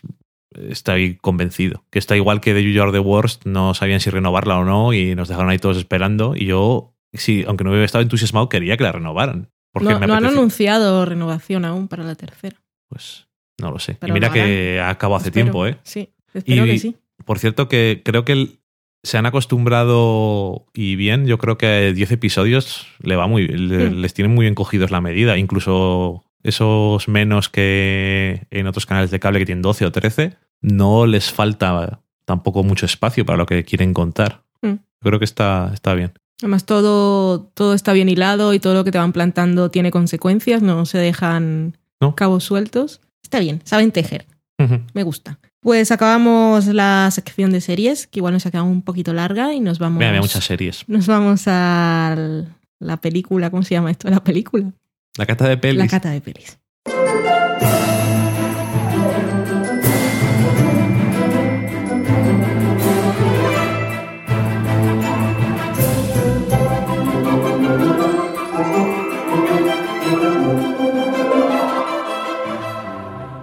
Y en la cosa esta de las películas de esta semana vamos a comentar Inside Out.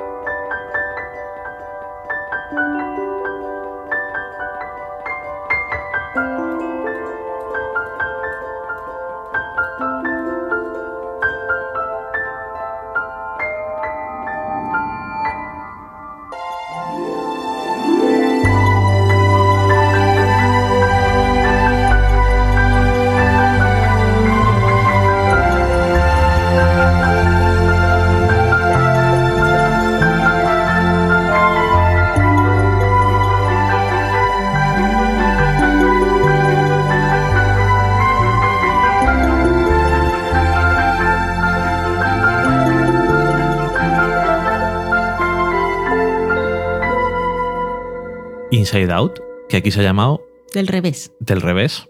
De adentro para afuera me gusta más. Te iba a decir eso yo, que ponía la traducida así.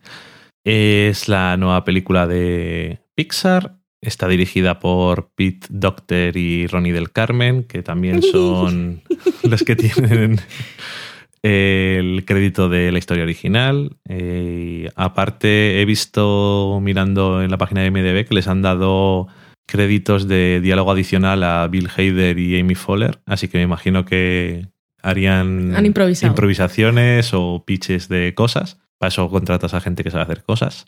Así que, ya que he dicho nombres, los protagonistas de esta película que ponen las voces son Amy Fowler, que pone la voz a Joy, eh, Phyllis Smith, que le pone la voz a Sadness, Tristeza, que era la actriz que hacía de Phyllis, Mm. eh, de Office, eh, Richard Kind, que hace de Big Mom, Bill Hader hace de Fear, de Miedo, eh, Lewis Black hace de Anger y Mindy Collin hace de Disgust, Disgusto. O brócoli. Y bueno, luego tenemos por ahí, por ejemplo, a Diane Lane y a Kyle McHallan, que hacen del padre y de la madre. Será por voz. Vamos a poner voces a unos pringados que tengamos por ahí. A ver a quién pillas por la calle. Y bueno, pues nada, ¿qué- ¿de qué va esta peli? Pues la película trata sobre Riley, que es una niña que nace en Minnesota y allí donde vive. Y en cierto momento pues se mudan a San Francisco porque su padre tiene un trabajo nuevo. Pero ¿esto es la película? No, la película se nos cuenta desde la perspectiva del el interior de su mente y de sus emociones Sus emociones. y de los cómo funciona en este mundo de ficción nuestra mente y los recuerdos y nuestras emociones.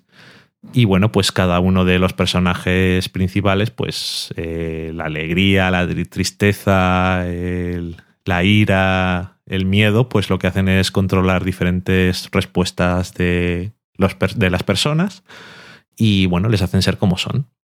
Y luego tienen, pues eso, la explicación de cómo los diferentes recuerdos, eh, hay recuerdos que son más importantes y que te definen como persona. Es verdad.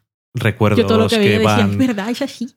que van al almacenamiento de la eh, memoria de largo plazo, otra de corto plazo, otros recuerdos que se pierden.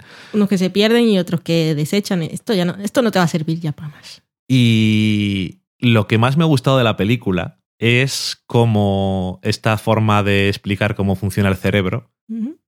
Que en algunos casos eh, tiene. Es todo muy conceptual, obviamente, pero creo que es, está muy, es muy acertado y muy imaginativo, co- como una forma, de, una forma buena de explicarlo. Bueno, la cosa que más me gusta es cómo todas estas locuras que pasan dentro del cerebro, o sea, que nada de lo que pasa en el mundo real es una locura irreal, sino que las cosas que pasan en el mundo este de fantasía del cerebro, pues tienen unas consecuencias muy reales. Y que la vida de Riley no pasa por fases que no pasa una persona normal. Es decir, cuando es una niña, pues nada más nacer, todo lo que hace es eh, alegría, excepto hasta que se enfada. Cuando es un adolescente, pues, o cuando es preadolescente y tal, pues puede tener una fase un poco, un poco emo ahí que está, que no, que tiene unas respuestas que tú dices, pues esto puede pasar. Las explicaciones ahí mentales pues son un poco fantasiosas, pero que todas las consecuencias pues son de verdad. O sea. Hay cuando haces algo y no estás influido por ciertas emociones, pues haces algo igual que no deberías de hacer y luego de repente te das cuenta de que igual no quieres hacerlo y cosas de Ok. estas. Bueno, no sé, que a pesar de... Si quitas todas las partes de lo que está pasando en el cerebro, obviamente pierdes la película, pero es una historia normal. O sea, no es... La fantasía se queda en el cerebro y lo demás pues es una historia que está con los pies en la tierra y que está basada en emociones y en cosas de verdad. Y eso creo que es importante.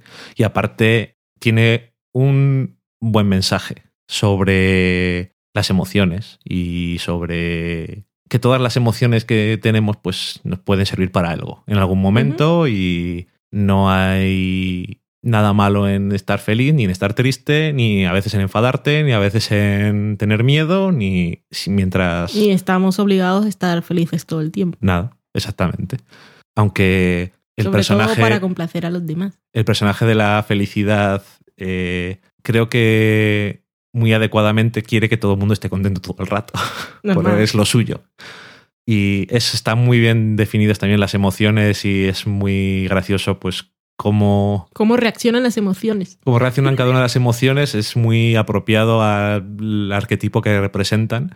Y luego el viaje que hay por ahí por el cerebro y las aventuras estas, de las cosas que están pasando en la vida real, cómo afectan al cerebro, pues está, está muy, muy chulo. Y yo nada más empezar la película dije, esta película no me va a gustar porque me estoy emocionando. De alguna forma o de otra, esto no puede ser bueno. Pixar, no empieces. Y al final yo creo que esta es una de las pelis de Pixar que más me ha gustado, porque, por ejemplo, Up, todo el mundo dice, bueno, voy a decir Up, voy a decir Wally, por ejemplo. El principio... Yo no he visto Up. ¿No has visto Up? Ok, bueno, vamos a ver un día. Eh, bueno, pues eso, eh, Up y Wally, aunque Wally es un poco más largo, pero el principio de esas películas está muy bien Pero luego se les va un poco. Porque Wally, el principio de la película, a mí me gusta mucho. A mí me encanta. Me Pero la segunda parece, parte me perdió. me parece magistral. Pero la segunda mitad de la película, cuando Wally se va de la Tierra, Sí. eh, entiendo el comentario, pero la película pierde encanto, para mi gusto. No tiene, no sé, toda la gracia que tenía al principio se pierde. Y entiendo que, claro, Pixar a lo mejor no puede hacer una película que sea toda como... Pero eso sería la gracia. Pero bueno, en fin. Y Up tiene 10 minutos al principio que la mayoría de la gente pues se emociona porque la mayoría de la gente no está muerta por dentro. Pero luego la película, aunque tiene cosas muy buenas y algunas cosas divertidas, yo creo que es un poco más, es una aventura y así, y Mm. eh, se pierde un poco en ciertas cosas, pero el principio es así como emocionante. Y esta película es mucho más redonda porque, eh, no sé, a lo largo tiene sus aventuras y sus cosas, pero al final, aunque la puedas ver siendo una persona mayor, pues también intentan que cosas que vean los niños. Y tienes que hacerles cosas entretenidas, y yo creo que tiene entretenimiento, pero no pierde en ningún momento el foco de lo que toca hablar, y además eso que tiene un mensaje interesante sobre ciertas cosas. No sé si me he explicado muy bien. Yo creo que al final más o menos Más o menos, sí. puede ser que nos entendamos. Que me ha gustado. No sé. Me apetecía verla. Además, me parecía, ya eh, cuando supe que el personaje de Joey iba a ser Amy Fowler, dije, esto es tan apropiado que esto hay que verlo. Sí. Le pega demasiado. Porque después de ver a Leslie Knope, que es la persona más optimista y hyper del mundo, pues digo, esto es lo suyo. Y el tráiler además está, está gracioso. Y el, las imágenes sobre créditos están muy graciosas también. El gato, qué maravilla. Pues me gustó mucho, mucho, mucho, muchísimo la película. Y bueno, yo no he pensado, no, no me he puesto nunca a pensar cómo la vería un, un niño o si entendería ciertas cosas o que hay cosas que están hechas para entretenerlos. Estaba como hecha para mí, la edad que tengo ahora. Me gustó, bueno, está claro que está logradísima la representación del mundo cerebral y de, de cómo funcionan las cosas. Y, y de las emociones y lo del tren del pensamiento y que todo se para cuando te duermes y cuando están ahí montando la película cogiendo cosas de lo que has vivido durante el día, todo muy chulo y los recuerdos y todo. ¿Y cómo, ¿Cómo? se llama el sitio este donde tienen el pensamiento para entender las cosas? Está muy está muy El abstracto Sí, el pensamiento abstracto está súper bien está muy pensado bien, también. está muy bien también. Tiene muy buenas ideas. Es que está, bueno, es todo, es todo ingenio maravilloso y de aplaudir, fantástico. Lo que más me sorprende de esta película es que en realidad eh, la historia es muy sencilla. O sea, Ujú. como, un, como un estudio aceptó hacer una película eh, que está contada de, en la cabeza de una niña, la que en realidad que no te están aquí metiendo ninguna tragedia súper gorda, no se han muerto sus padres ni nada, simplemente es una niña de 11 años que se cambia de ciudad y todo es nuevo y diferente. Y ya está, o sea, es, no hay más y sin embargo es súper potente y también pues, está hablando de depresión y Mm. es súper interesante. Y bueno, es que ya casi, ya, ya tú lo has dicho casi todo y ya se ha comentado todo sobre la película. Pero una de las cosas que me pareció más interesantes, cuando entras, eh, cuando te muestran la cabeza de los padres, en su padre las emociones son todos señores, en la madre las emociones son todas señoras, y me gusta que en la cabeza de Riley hay hombres y mujeres, porque aún se está formando. Me parece súper interesante porque aparte es una niña que como nos la muestran no ha jugado con muñecas ni nada, juega al hockey, que está como, no sé, me encanta, lo aplaudo. Es una de las cosas que, que más aprecio de la película, como comentario. Sí. Y que espero que haya una segunda parte, porque ese cliffhanger de llegar a la pubertad y contarnos del cerebro, yo quiero pagar por eso. Y mira que mm, muchas veces las secuelas de las películas de animación no son muy buena idea. Incluso, bueno, iba a decir incluso Pixar, pero es que, claro, Pixar hizo eh, Cars 2 y Cars tampoco era buena. Entonces, eso tampoco ayudaba. Pero hicieron la de eh, Monstruos S.A., que la Monstruos University, que era una precuela y dicen que tampoco estaba muy bien. Pero bueno, que luego también tiene Story Story, que las tres películas yo creo que están bien. Sobre todo, incluso la tercera, Mm. que está, está chula. De llorar. Entonces, que todo llorar. todo llorar. Y. Pero no sé, que me gustaría que le hicieran una segunda parte porque lo que viene ahora es muy complicado. sí. Y las emociones tampoco saben muy bien No sé. cómo van a manejar han la actualizado esto, a ver qué mierda va a ser aquí. Pubertad, ¿esto qué será? No sé. Tenemos Y un montón de botones aquí Rayleigh ahora. tenía 12 años. ¿Qué puede salir mal a partir de ahora? Todo. Te spoilers. A partir de ahora es lo peor. Me Ya encanta. veremos. Me encantaría verlo. Puede ser súper divertido. Así que muy bien. Los que tenéis gatos, pues seguro que os habéis reído mucho con la cabeza del gato. la del perro ahí, todos coordinados. Que- Queremos la comida, queremos la comida. Es que lo del gato. lo del gato era muy gracioso. Es Eh, así. Y si no lo ha visto, si no, la- por si no lo ha visto nadie, no lo digo, pero es que muy gracioso. Bueno, en fin. Y bueno, que aparte de todo eso, la, la historia entre Joey y Sadness también es súper bonita. Sí. Pero es también eso que están. La aventura que viven las dos y no sé, es Es que súper, súper bonito. Se ve de alguna forma. Cuando al principio de la película se ven las emociones del padre y de la madre, se ve que están trabajando en conjunción. Porque ya saben cómo va esto. Sí. Pero las de Riley no tienen ni puta idea de cómo funciona la vida. O sea. eh, Joey dice, venga, todo alegría y esto va a ser lo mejor del mundo y no toques esto que no puede ser triste y, la- y lo- sin embargo, y los otros pues la locura, el otro se le va la pinza de vez en cuando y sin embargo los otros pues todos tienen su coordinación, están todos sentados a la vez y dicen, a ver qué mierdas hacemos y todos más o menos tienen una idea de cómo funciona la vida. Que se nota también en el cerebro, al final eso se está formando, como has dicho tú antes, que eso está, está muy bien. Y es que, es que lo había visto en el tráiler, pero es que me hace mucha gracia la escena cuando están cenando y está en el cerebro del padre. Voy a tener que poner... Es que no sé cómo, cómo se dice lo, en español lo de put your foot down. Vamos, vamos a tener que plantarnos aquí. Sí. Señor, ¿estás seguro? sí, sí, vamos a tener que ponerlo. no sé, que me hace mucha gracia el tráiler. Y digo, bueno, no sé si toda la...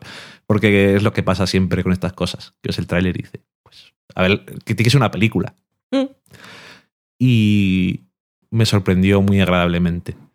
Y me gustó también, también un poco triste y eso, bueno, las cosas de cómo se van perdiendo las cosas de la infancia y todo eso. Es un poco Sí, es triste. triste. Y- Y Bing Bong. Pobre el chico. Medio, no sé ni qué era, medio elefante, medio algo, y su carrito que volaba, y ay, por favor. Es que cuando dijo, ahora sí, yo dije, se va, se va a tirar. Y yo, ¡ay! La grimica. Tan bonito. Muy bonito todo. Y, y bueno, que dices que cuando eres adulto y tal, ya están las emociones ahí todo a una, pero yo Bueno. sigo pensando que mi cerebro también es como, bueno, y todo, como, como, como el cerebro de Riley, que a todos nos pasa, que en un momento una emoción es la que domina No, sí, claro. y, o sea, después, y después tienes el momento de recapacitar, pero somos así. quiero decir, eh, las emociones siguen existiendo individualmente, pero en general trabajan de una forma Sí. más conjunta, incluso cuando una es la que toca que vaya, pues bueno, pues va, pero todas más o menos saben lo que les interesa. Igual que les interesaba ver a las de la madre al brasileño este piloto de helicóptero, no sé qué era. Ay, en fin. Ay. Muy bonita Inside Out. Nos ha gustado mucho. De adentro para afuera, todas las emociones salieron la Sí. noche que vimos la película. Así que eso, llegamos tarde, pero teníamos que verla, que teníamos muchas ganas. Lo de siempre. No versión original en nuestro pueblo y no dispuestos a pasar por ese aro. Sí, yo me estaba imaginando a las emociones de mi cabeza. Otra película de Pixar. La queremos ver seguro. La otra vez no, no- la otra vez nos hizo, nos, nos hizo emocionarnos una vez, ¿no te acuerdas? Y estaba de emociones, no, no sé yo, ¿eh? No sé, no me va a gustar. en fin. Pues eso, muy bien. Eh, esta semana no tenemos sección de cocina. Ya habrá sección de cocina súper avanzada cuando saquemos el libro.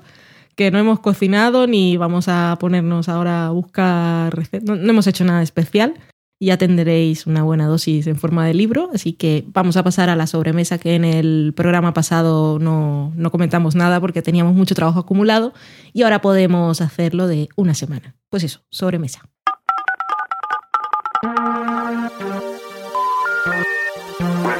The number you have dialed is not in service at this time.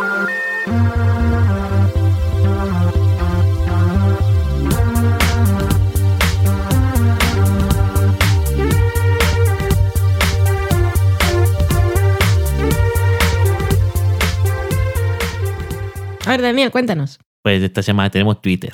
¿Quién eres tú? Hola, ¿Dónde está Daniel? hola ¿qué tal? Eh, esta semana tenemos Twitter. ¿Y tú quién eres? ¿Y el coche?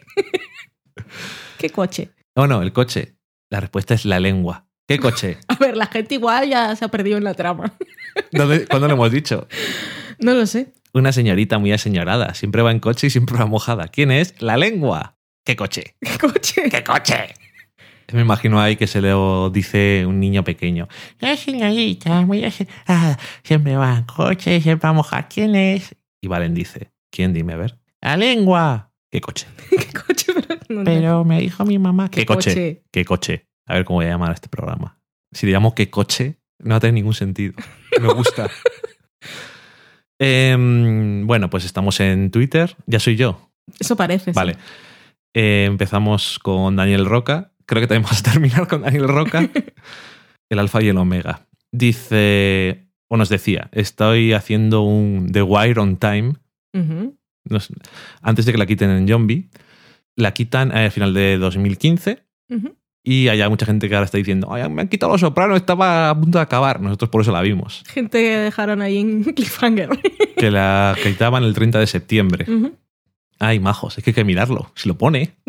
Es una putada también si lo estás viendo, Sí. pero bueno. ¿Por qué la quitan? No sabemos. Me pierden los derechos. Los tenían hasta esa fecha. ¿Y quién les tendrá ahora? ¿Les tendrá Netflix? Igual los tiene Netflix. Igual están negociando otra vez. Igual no los tiene nadie.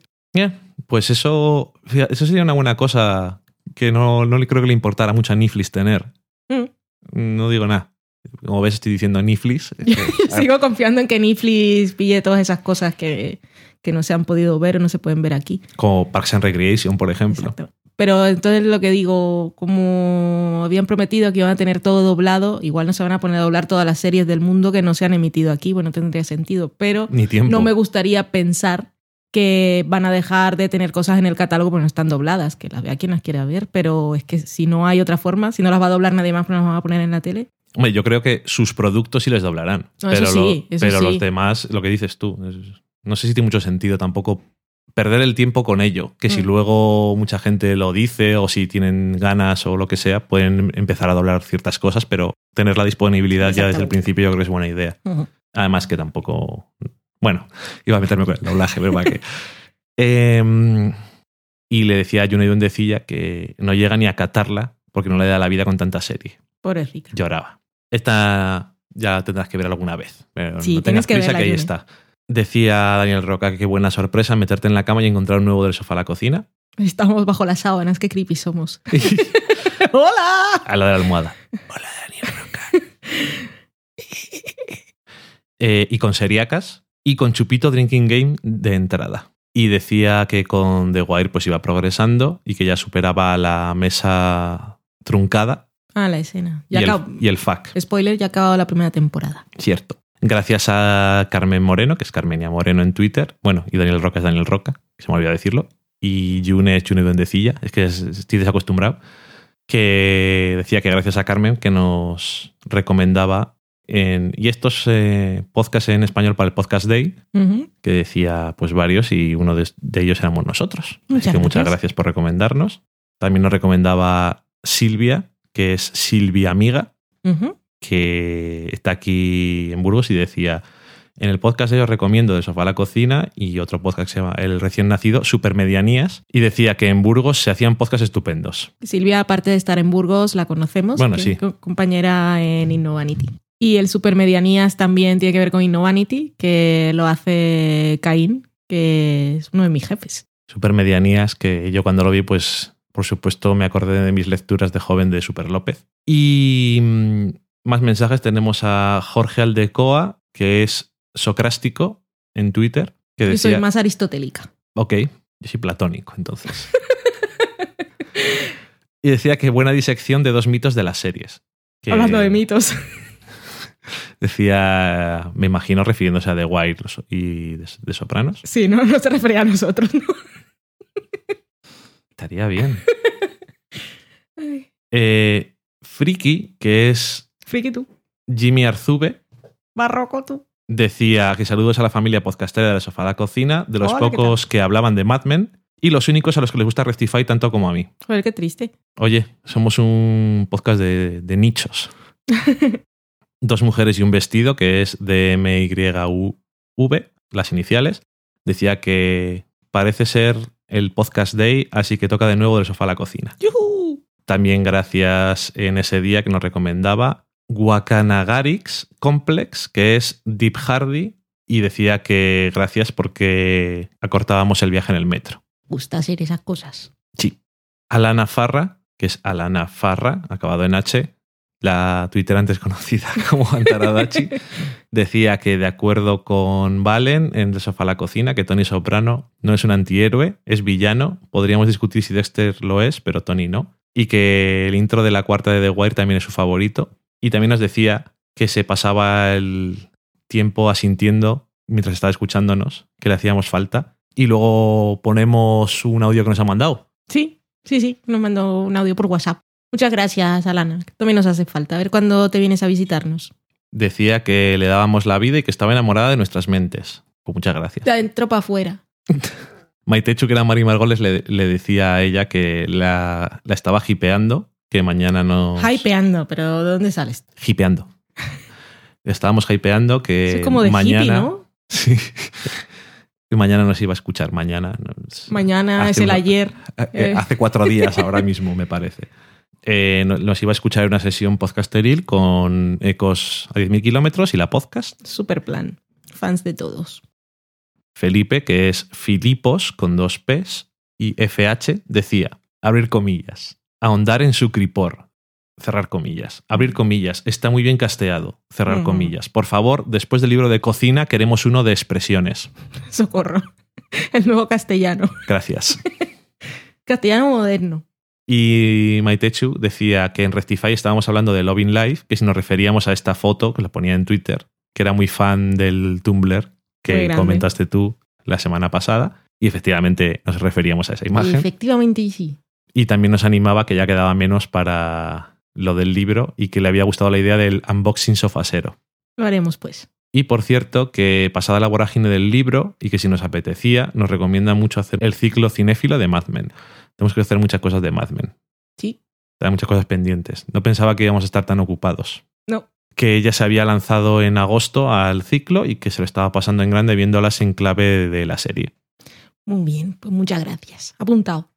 Daniel Roca decía que se le había ocurrido utilizar el mini batidor de IKEA para emulsionar aceite con eneldo y sal para salmón. ¿Es genialidad o sacrilegio? sacrilegio no creo. Pero después contaba que, claro, el aceite solo pues emulsionaba muy bien. O sea, es lo que tiene.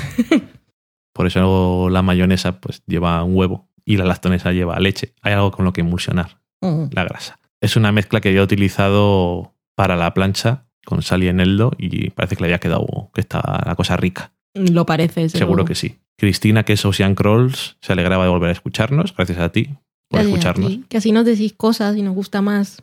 Eh, Felipe otra vez decía que una vez más gracias a nosotros por recomendar TIG, T-I-G, que si no fuese por nosotros no creo que nunca había dado a play y qué historia. Oh, qué bien. Nos gusta cuando nos dicen esas cosas. También decía Regla Carmona, divino vuestro último programa, os he echado de menos, pero es que sufro mucho con lo que estáis trabajando con el libro. Oh, es tan divina, regla, un besazo.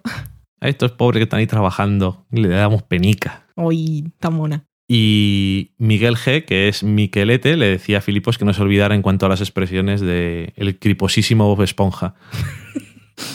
Como decías tú antes, Daniel Roca ha terminado la primera temporada de The Wire y decía que era una maravilla. Y también nos decía, ¿y si nuestra serie fuera de Leftovers? Nuestra serie es que es una de las personas que aportó en Berkami con el añadido de que podía decirnos una serie para que habláramos de ella cada mes y nos decía, ¿y de Leftovers qué tal? Pues está ahí dudando, tiene otras ideas. Sí, decía que la segunda temporada prometía, solo por los créditos ya mola un montón. Y también decía que los créditos y los 10 primeros minutos eran wow y ya no para más, por si acaso. Ya luego nos mandó el audio comentario. Que ya habéis escuchado. Y también gracias a nuestro habitual eh, escuchante, que es Megacable en Red, que a través del el blog Casa de las Mentiras, pues hizo un post que se llamaba Podcast para Seriéfilos y entre los que ponía, pues nos ponía a nosotros. Muchísimas gracias por las cosas que dice, por ponernos en esa agradable compañía y por escucharnos. Sí, decía en el post este que nos lleva mucho tiempo siguiéndonos en las conversaciones, entrando en nuestra casa y escuchando al gato. Es lo que hay. Que éramos unos buenos anfitriones. Me alegro. Mm, sí. Y bueno, pues vamos a poner el audio de Alana. Que habla sobre The Wire. Os dejaremos con la voz de Alana, que es una gran forma para terminar el programa, pero antes nos vamos a despedir nosotros. Sí. Así que lo de siempre, pero que digo lo de siempre, pero no repito, como- iba a ser como un reloj, no repito como qué, como qué es lo que se dice, ¿Como un loro? como un loro. Oye, los relojes también se repiten y muchas veces al día. Ok, me ha salido así. Vamos, Bueno, dos veces. Que no lo digo por decir, que muchísimas gracias por escucharnos una vez más, por seguir comentándonos cositas, por venir a nuestro sofá y os deseamos una muy buena semana. Adiós. Adiós. Me repito como un reloj. Eso si no es el título. Hola chicos, eh, un mensaje para del sofá a la cocina. Aparte de que me la he pasado gritando todo el capítulo, sobre todo en la parte de Wire, por purísimo amor a la serie, pero sobre todo por estar de acuerdo con ustedes en absolutamente todo. Quería decirle a Dani que, que lo que pasa con el segundo visionado de The Wire no es que el conocimiento de uno sobre la serie haya crecido, que de por sí lo ha hecho, ya desde el primer capítulo ves eh, que está toda la serie ahí, que está lo bueno de la serie, sino que uno también creció con la serie, Dani. O sea, uno también se volvió mejor espectador. Y, y eso hace que ya después uno puede ver un producto como ese y, ver su calidad. Le, The Wire nos mejoró el paladar a muchos de nosotros. Entonces ya uno sabe eh, de un planteamiento, de un giro de guion o, o simplemente de un plano bien escogido y ya sabes que eso es de muchísima calidad. Entonces creo que eso es lo que pasa con las series buenas, que nos hacen crecer como espectadores. Y nos hace después ya exigir series aún mucho mejores que es. Cosa que no hay. Para mí The Wire es la mejor serie de la historia jamás hecha. Vamos a ver si alguna la supera.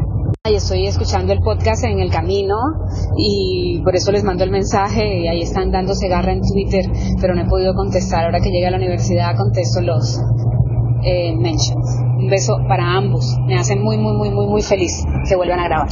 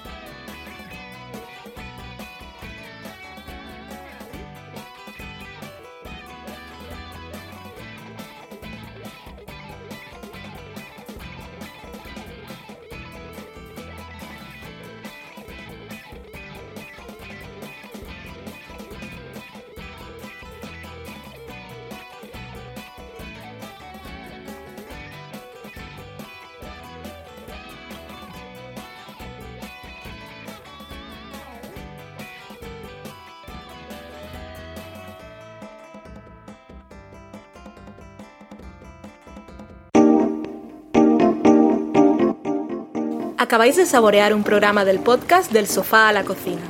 Para prepararlo hemos usado los siguientes ingredientes.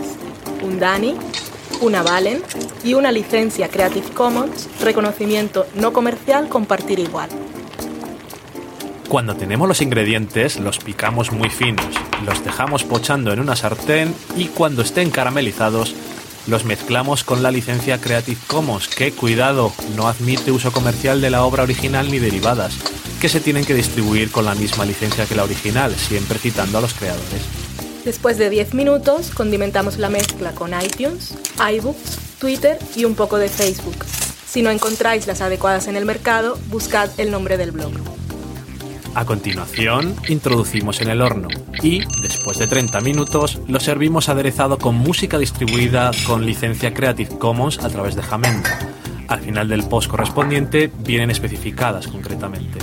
Si tenéis alguna duda con respecto a la receta o a cualquier otra cosa, podéis preguntarnos a través del correo electrónico del sofá a la cocina Buen apetito.